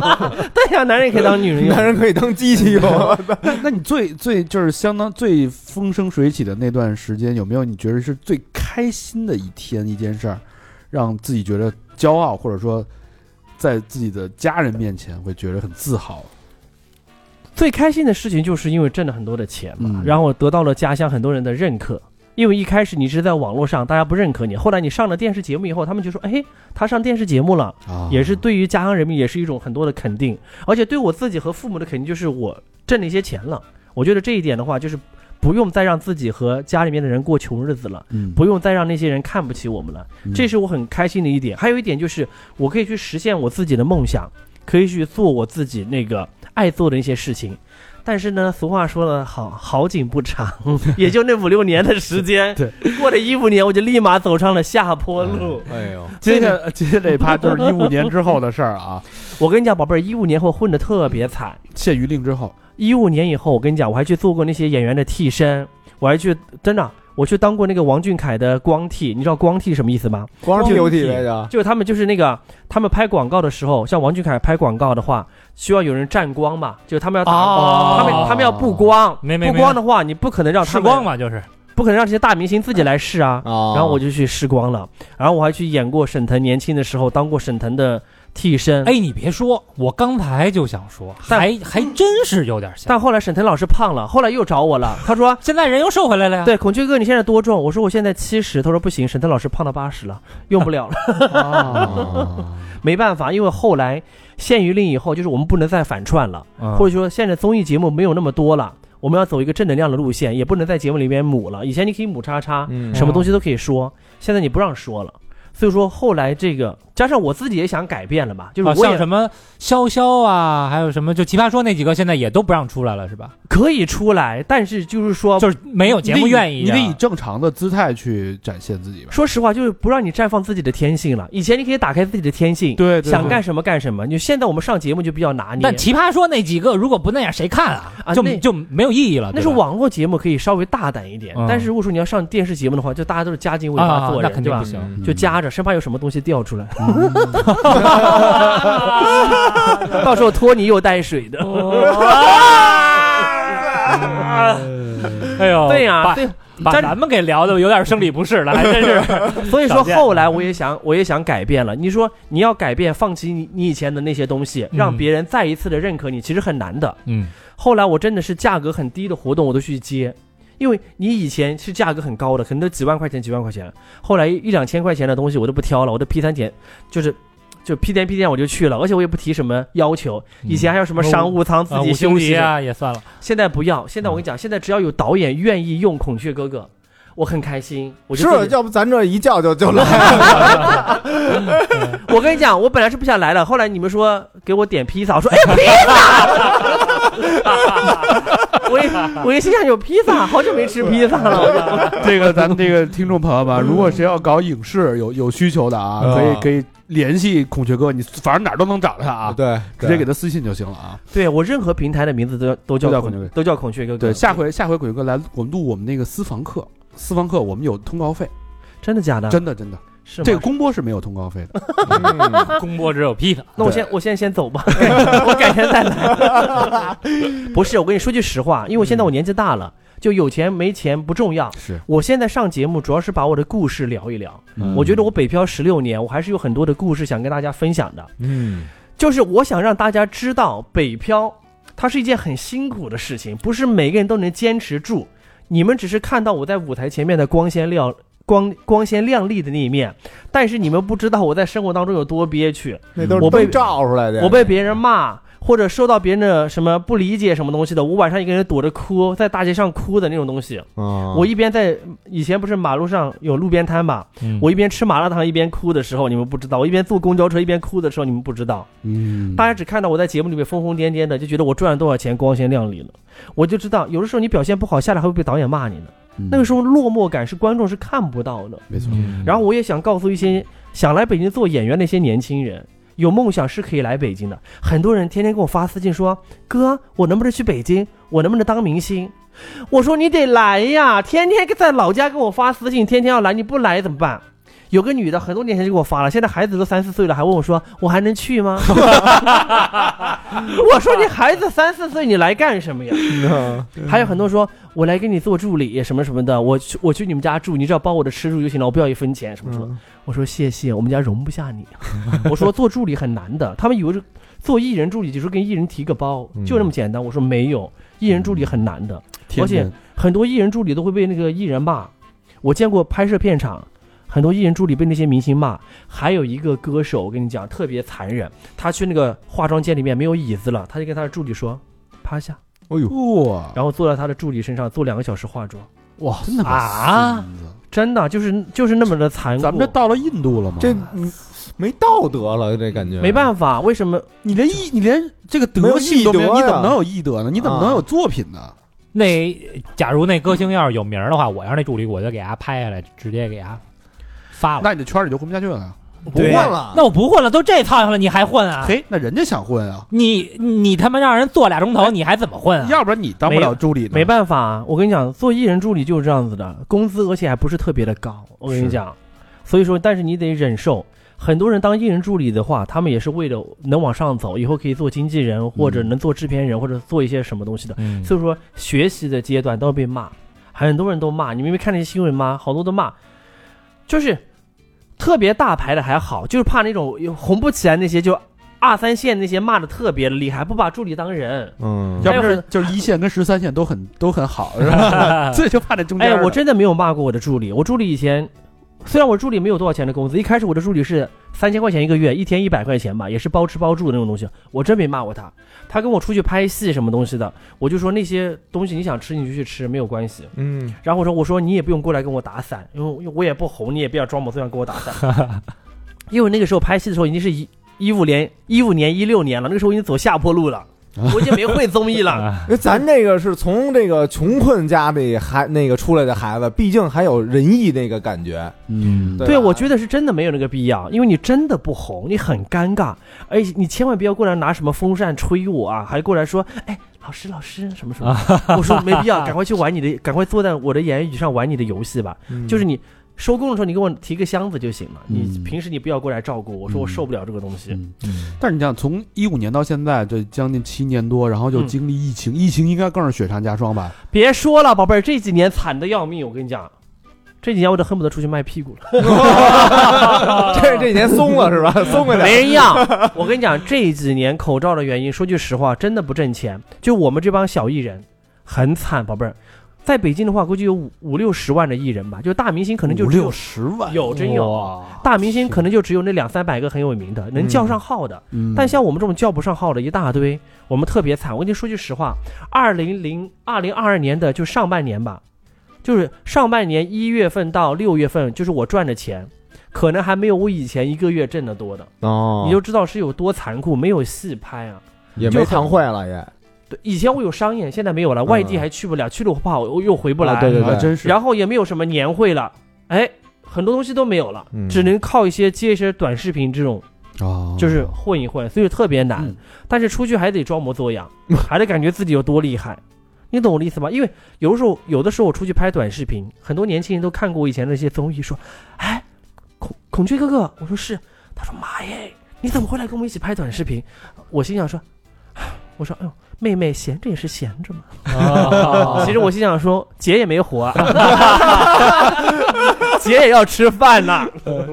但但是我我看我看你的微博，在二二一年十月份的时候是奶奶摔了，对，然后连夜赶到老家。孝顺这方面倒是做的做的挺好的。是我我我没想过，就你你经过这么这么多，然后又遇到这个事业的低谷，你再回到家，有没有想过我就退休吧，我就回来吧？说句实话，我有时候在，我有时候在想过，就包括有的时候我回去以后发现，就觉得哎，云南的那种状态它特别好，与世无争的那种感觉。我想想，其实我的存款现在回到家养老，其实也是可以的没。问题。北京房子一卖，但有的时候我有心有不甘，我想说，我今年才三十七岁的，嗯，我都拼了十六年了，我要现在的再回去的话，可能就一无所有，就是可能我的演艺梦就断送了。我想说，再搏几年吧。我三十岁的时候说，我再给我五年时间，到三十五岁我看看，如果说我真的红不了，我就卷铺盖回云南老家。到了三十五岁，我现在又说了，啊，再给我五年时间，我等到四十岁看一下我能不能再红。其实有的时候我们这帮人就愿意欺骗我们自己，就不相信是自己是是红不了，给我们自己洗脑。还有一部分人说说，哎，你看人家张嘉译，你看人家靳东，啊，对哎对，哎四十了才红的，对他们都是四十秀岁以后才红起来了。对呀、就是就是那么说。他说孔雀哥你也可以，而且你现在看着也也不像那种快你你有点像蔡国庆，嗯蔡姐，有点像蔡国庆在那个就是那谁郭富城跟那个章子怡演那片儿里那角色，所以说现在我们就是得努力的往下再走一走。嗯我经常晚上睡觉的时候，我一个人，因为我现在单身嘛，我一个人在嗯北京，我就每天就是睁开眼我就在想说，哎呦，明天的路该怎么走？就可能接下来我又没活了。可能我下周假如说没活的话，我也我特别的恐慌，嗯，我说糟了，下周没有活了，很难受，待在家里面。我说要不要回老家去做一个生意啊，或者什么东西的？但有的时候我不想放弃，还有一点是我不想让别人看不起我，因为你突然回去，可能以前觉得你混得很好，那些人就觉得说，哎，孔雀哥好像混不走了，哦你懂吗？嗯就可能心里面或多或少还是会有些难受，因为可能出来那么多年虚情假意怪了嘛，突然回去一下子 回归到生活当中，突然有人在你旁边说这个东西，你可能心里面受不了。嗯哎，真是这样子的。出不出不来戏了。为什么很多那些有名的明星红不了以后，他们就要么就抑郁了，要么他就吸了什么不该吸的东西，然后就犯了一些东西。就他们的心里面也是这样子，说老娘以前多火，哎，我以前你们你们谁谁都不如我，你看现在你比我火，我现在都没什么火了啊，。心态调整不过来，心态调整不过来，他就觉得以前不如我的那些现在都比我火了，我现在也作为一个长辈，我价格没你高，我都没演出。后来他们就抑郁了，就开始做了一些不该做的一些事情。嗯所以说没办法，因为当时把你捧太高，突然你一下子跌落神坛了，你心里面其实是受不住的。接不住，嗯，所以对啊，这个东西我也会在想说那个想那个东西。所以说有的时候我就说，我也别把我自己当回事儿，不要觉得我孔雀哥有多了不起。其实我就是一个普通的一个北漂。虽然很多人会说哥哥你特别棒，哥哥你会红，怎么怎么的，你你呃特别优秀什么的，但我其实我宝贝儿，我说实话，我内心知道我自己有几斤几两。嗯我觉得这一点我还是做的挺好的。就包括有的时候我出去拍摄，很多人也挖苦我，就很多年轻那些表演学院那些嗯，年轻人说：“哎，孔雀哥哥，你都那么不红了，怎么还过得那么开心啊？”我想说，那我出来怎么办啊？我一天丧着脸出来拍哎戏吗？你把小孩 的够欠的也，对呀、他们就觉得说我现在那么不，就是他们就意思就是，你看杨迪他们都红了，你红不了，你跟我们出来拍短视频，你怎么还每天嬉皮笑脸那么开心，无忧无虑的？嗯我说那我怎么办呢？对吧？一千块钱我也挣呐，我干嘛不挣那个点钱呢？嗯我说我就，他们老是挖苦我这这些东西，要么就是问我要一些什么明星的联系方式什么东西的，然后我还假的，然后我我我不给他们，然后他们就不搭理我了。就是刚去化妆间的时候，刚认出我来是谁的时候，就过来跟我热聊，嗯说还我跟你讲，有一个妹妹特别搞笑，她特别喜欢华晨宇，嗯就一直跟我聊喜欢华晨宇，然后就说问我认不认识华晨宇，我说我不认识，但是杨迪跟他很熟，他们一起录综艺什么什么，嗯，然后说哎你能不能让杨迪老师要华晨宇的那个 微信号给你多大腕儿啊！我操，要他说要微信号给他，我就不给他。然后他下午他就骂我了，他说不男不女，当你什么事儿啊？就自己走掉了。哎呦，我我想说有病吧？我这跟你这个跟他妈的见面会跟我这儿聊半天，啊，然后说，哎，小老师，你能帮我要一高璇的微信去吗？是吧？对吧？对呀、哎，直接在小小红书都市踹客 即可找到我。我跟你讲，真的很多人就是接近我，他们不是因为喜欢我，他们是因为喜欢很多其他的艺人，就是我采访过或者我合作过的那些人，嗯，他们是喜欢那些人。可是这情商也太低了，这么我觉得对这么问你，那不还不如不理你这更好。就这个就是这圈的玩法，就是这个样子的，因为他接触不到。这个圈就这么玩儿。就是就是这么直接就是，赤裸，就是叫什么搂草打兔子，搂着搂着搂不着无所谓，是吧？他可能大家都习惯了这种方式。还有很多，哦还有很多人也很莫名其妙的，就过来跟我讲话，说：“哎，孔雀哥，我说你好。”他就聊聊聊聊聊聊，他说：“哎，他下面大吗？”我说啊，谁呀？啊？对，谁下面？就就问一个姓黄的演员下面大不大？现在、哦现在很火的一个演员，他说：“哎哥，他下面大吗你哪知道啊？？”只要告诉你们，因为我跟他合作过，啊，我心想说你有，我心里我心里骂他，我说你有病吧？我跟他合作的东西，他大不大跟我有什么关系啊？嗯我他老问这些东西，他说：“哎，那个谁是不是跟谁在一起乱搞了？”我心想说：“我知道，我也不告诉你啊，我，我不说这些东西。虽然我生活当中我知道那些东西，但是我没必要说，因为我跟你非亲非故，我说这些东西干嘛呢？给这这给自己惹一身骚，当时候对呀、还有很多时候我直播的时候，他们就来带这种节奏，哦老是来带这种节奏，想让我说其他的艺人，我不说，因为但我但但确实老百姓就是对这些东西爱听着哎啊是哎呦，我跟你讲，很多乱七八糟的人，就很多人就是因为我之前不是上了郭德纲老师的节目嘛，他说，哎，你有郭德纲老师的微信吗？我说没有，他说，哎，郭德纲没有请你吃个饭吗？你为什么不跟郭德纲怎么怎么的？这个我就不说了，最最最恶心、最让我生气的就是前几年不是那个李咏老师不是去世走了吗？哦啊，是然后很多人说，哎，你不是上过李咏的节目是？他说，哎，李咏怎么没带你一起走啊？你不是关系很好吗？他那个什么什么什么，我这什么我我就很生气，我说你有我说你有病吧你，我说你真的不要跟我讲这些乱七八糟的东西。我对我说他们都是我的前辈，你们不要，哎呦，很多神经病的人就是这样子的，老是说这种东西。说出来全是唏嘘啊，啊，真是令人唏嘘。这个十六年的这个北漂艺演艺圈的北漂，这真不是一般人能扛得下来，见证了他妈人性的那个最底线了，快！我全操！全部都是底线啊！哎呀，反正说句实话，这条路很难走，我也不知道我这十六年是怎么过来的。嗯，这几年我没哭了，因为我的眼泪水都哭干了。哦我的眼泪水都在以前都刚，尤其是刚来北京的头几年，我就经常在哭，就经常觉得我特别的不容易，无依无靠的，非亲非故的。对呀、不容易。嗯，但是我现在就觉得说，已经混到这个份儿上了吧？你要说现在放弃，我觉得有点后悔。是我所以说，我想再再撑一撑，看一看。但是实话实说，我也说过很多遍了，我肯定是红不了的。但是我就现在就是有戏去拍，稳定走下来，可以继续在北京留下来，多一些作品。就算孔雀哥哥有一天走掉，哎离开这个世界，但是我那些作品可能还会留在网上。他们说也不一定，可能你前期走了，他们 后期就把你给删了。我操！我说你们怎么那么残忍？你让我留两年啊！哎呀，好没办法就这样。嗯。真是一期我觉得跌宕起伏的三号人生。嗯，，有笑有泪对啊，笑有泪，然后也非常非常的真诚。我是很喜欢这种笑着在说我这种悲伤的事情。嗯。有的时候我上节目，他们就说：“孔旭哥，你哭，嗯你说你家有多么不容易，你说你来北京有多惨，然后住什么地下三层。”我说：“哎，我没有住过地下三层，不是，你说你住过呀？” 我说：“我真没有。就是就是你单你单单把他经历的哪一件事单拿出来一说，都是非常心酸、非常甚至屈辱的。对。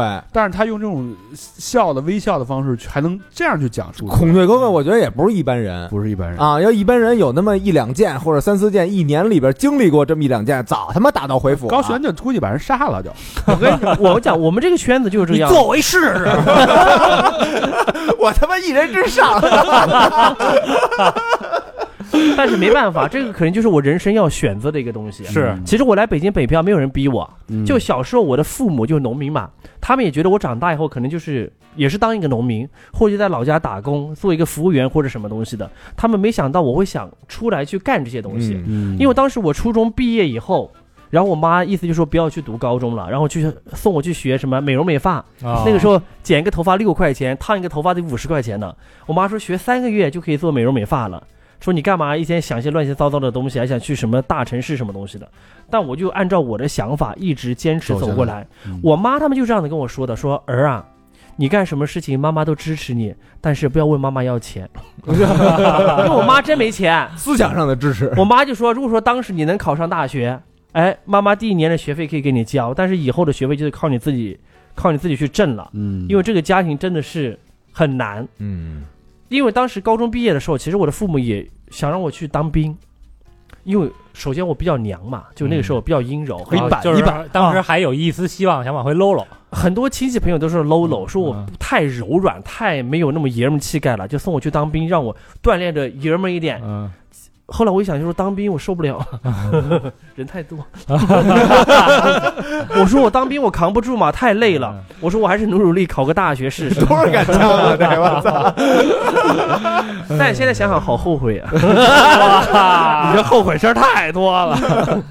我讲上了年纪后就有很多的后悔事，是就很多曾经当时的那些暗示啊什么东西的，当时不是当时都拿这当回事儿，现在一想，那还叫事儿吗？不是，当时我想我我高尚个什么呀？我我纯洁个什么呀？是现在想想，哎呀，错过了那样很多的美妙的夜晚。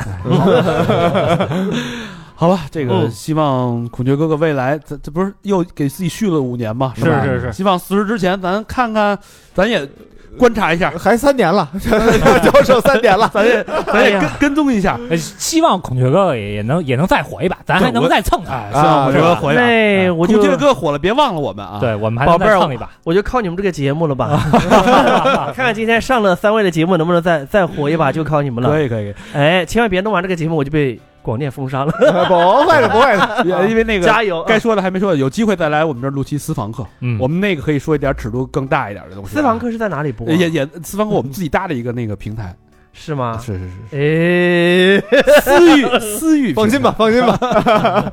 可以的。其实还是还是有很多的故事，以后可以慢慢聊。对对对，嗯，反正也非常感谢三位今天聆听了我自己的故事。是非常。但是，呢，你们三位呢也不要对我有太多的这个啊什么什么期待许，期待。嗯，没有期待了，我都放弃我自己了。我们对下期节目还是有很多的期望的。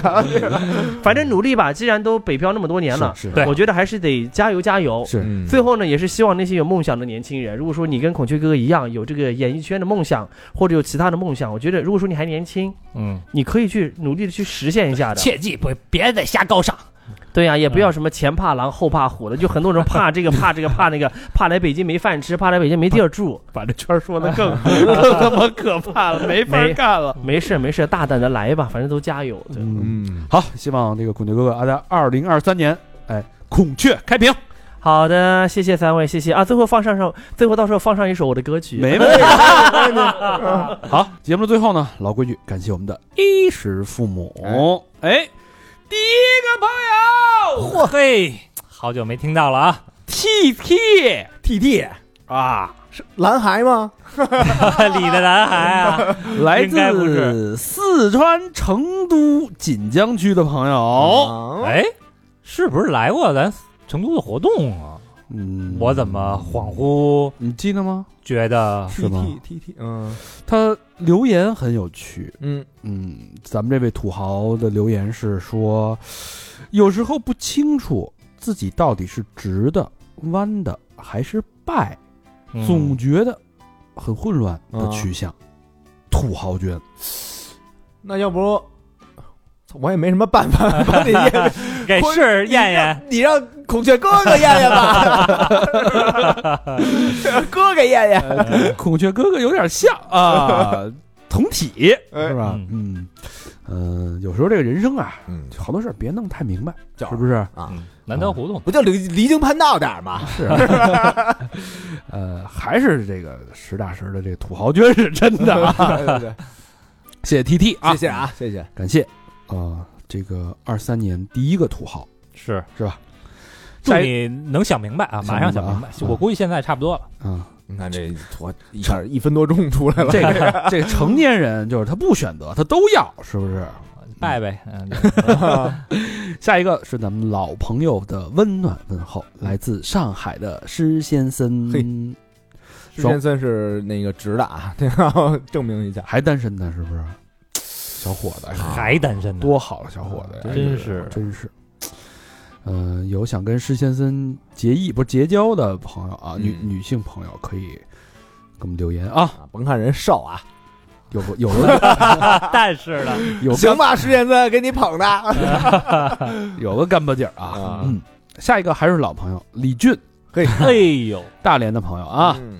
留言可算听到哥哥们把我自己的名字念出来了，呃，听到时候还是挺激动的。哥哥们，上次“三好”这个词语的解释不知道是否准确啊？去年的那个那个捐款啊，其实我也一直也想做一个，可如果可以真的想上一次节目，现在我在做的事儿就是为了健康而努力的职业，希望可以在工作中让更多人远离病痛。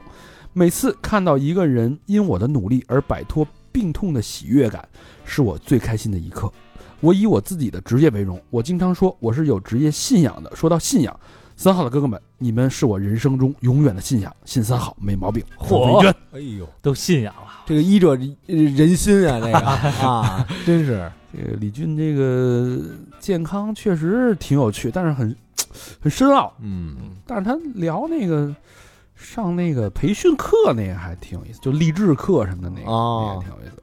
有对机会的啊！对，感谢李俊的长久的支持啊跟陪伴啊真！是七夕来，四先生可能感到压力了吧？你这四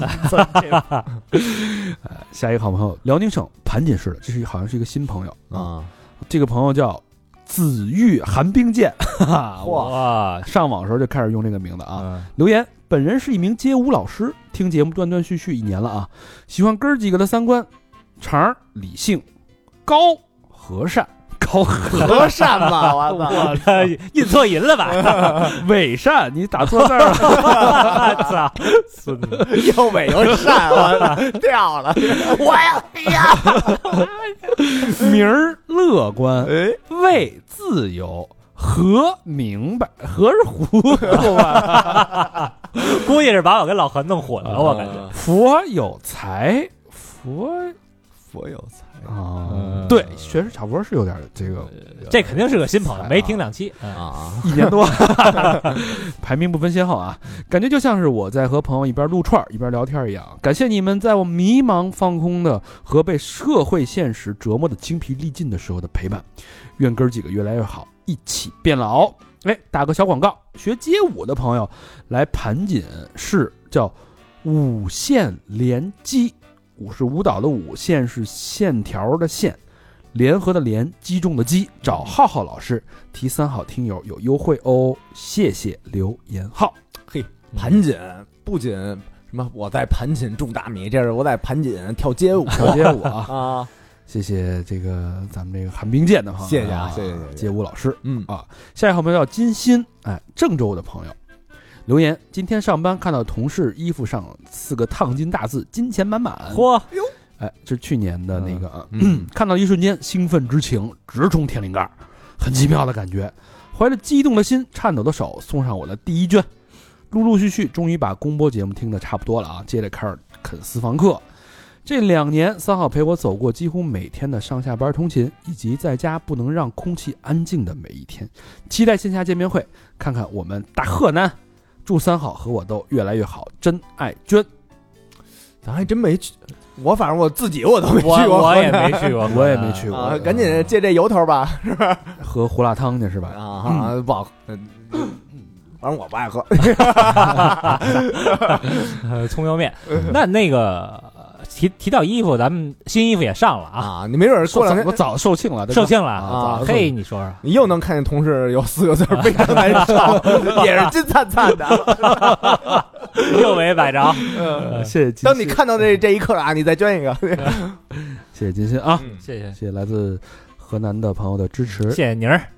下一个好朋友叫庸俗狐狸。老朋友了，这是啊，嗯。上海徐汇区的朋友留言，上海的风控眼看两个月了，好，这应该是六月份了吧？五月份，五月三月吧。三月，这是已经两个月了嘛？啊啊，这个是五月十六号的啊五月了。呃，闻说啊，听闻六月能逐渐常态化，我愿意这则留言成为时间胶囊。当被读到的时候，看看未来会怎样。继上海之后，又有多少人被罩起来？继 Omicron 之后，又排上了几个拉丁字母。哎呦，这个时间胶囊啊，你看这才呃七八个月，七八嗯七八个月，你看这一下这天翻地覆的能给他。揭秘吧，嗯，解封了，现在 啊。呃，下一条还是庸俗狐狸啊，嗯未完。他说，希望这两个月快点过去，但不该被忘记。每个人经历和被经历的这两个月都要牢牢记住，记住这个世界发生了什么，以及再次发生这一切的可能性。未来会更好的，没有上限；未来也存在更糟的可能性，大概也没有下限。两个双飞娟，哦这跟你是一挂的。多愁善感挂的都是那个什么走不忘路线的。他上回那个什么总结什么词儿不也不忘吗？啊，对，不忘。啊有人说我矫情，有人说我上价值，是吧？我只能说是真诚表达啊。没忘了谁？一个都不能忘，是吧？张艺谋是一个都不能少，我一个都不忘啊！下一个好朋友叫 W O O 三五 E，哎，哇，三五 E 是，嗯，三五 E 是什么？不知道，可能是一个身体的某一个位置的数字。不是啊，那都是双数的，没有这个谁听说有单数的？是是，那我还是没你有经验吧。一大一小 是吧？来，北京东城的朋友啊，留言纪念听了十多个见鬼之后，必须捐款了，啊，刚好失业，纪念一下，哥哥们辛苦了，希望三好越来越好，双飞捐，那这会儿应该涨着了啊，涨着了，涨着了。高薪。事业有成了啊！嗯，对，啊，谢谢 W O O 三五亿的支持。嗯，下一个好朋友叫杨米，哎，来自内蒙古包头市的朋友留言：三好的哥哥们，你们好！听三好是受了前任的影响，他男的他啊，很喜欢听你们的节目。当我第一次听你们的节目，我就喜欢上了。虽然跟他分开了，但听三好成了我的习惯。谢谢相遇，谢谢遇见，谢谢以后有你们真爱卷。嗯嗯，这个前男友也留下些什么？对，祝这俩人反正各自安好吧。啊，对，嗯，最后一个朋友叫汪岩，四个火是念言吧？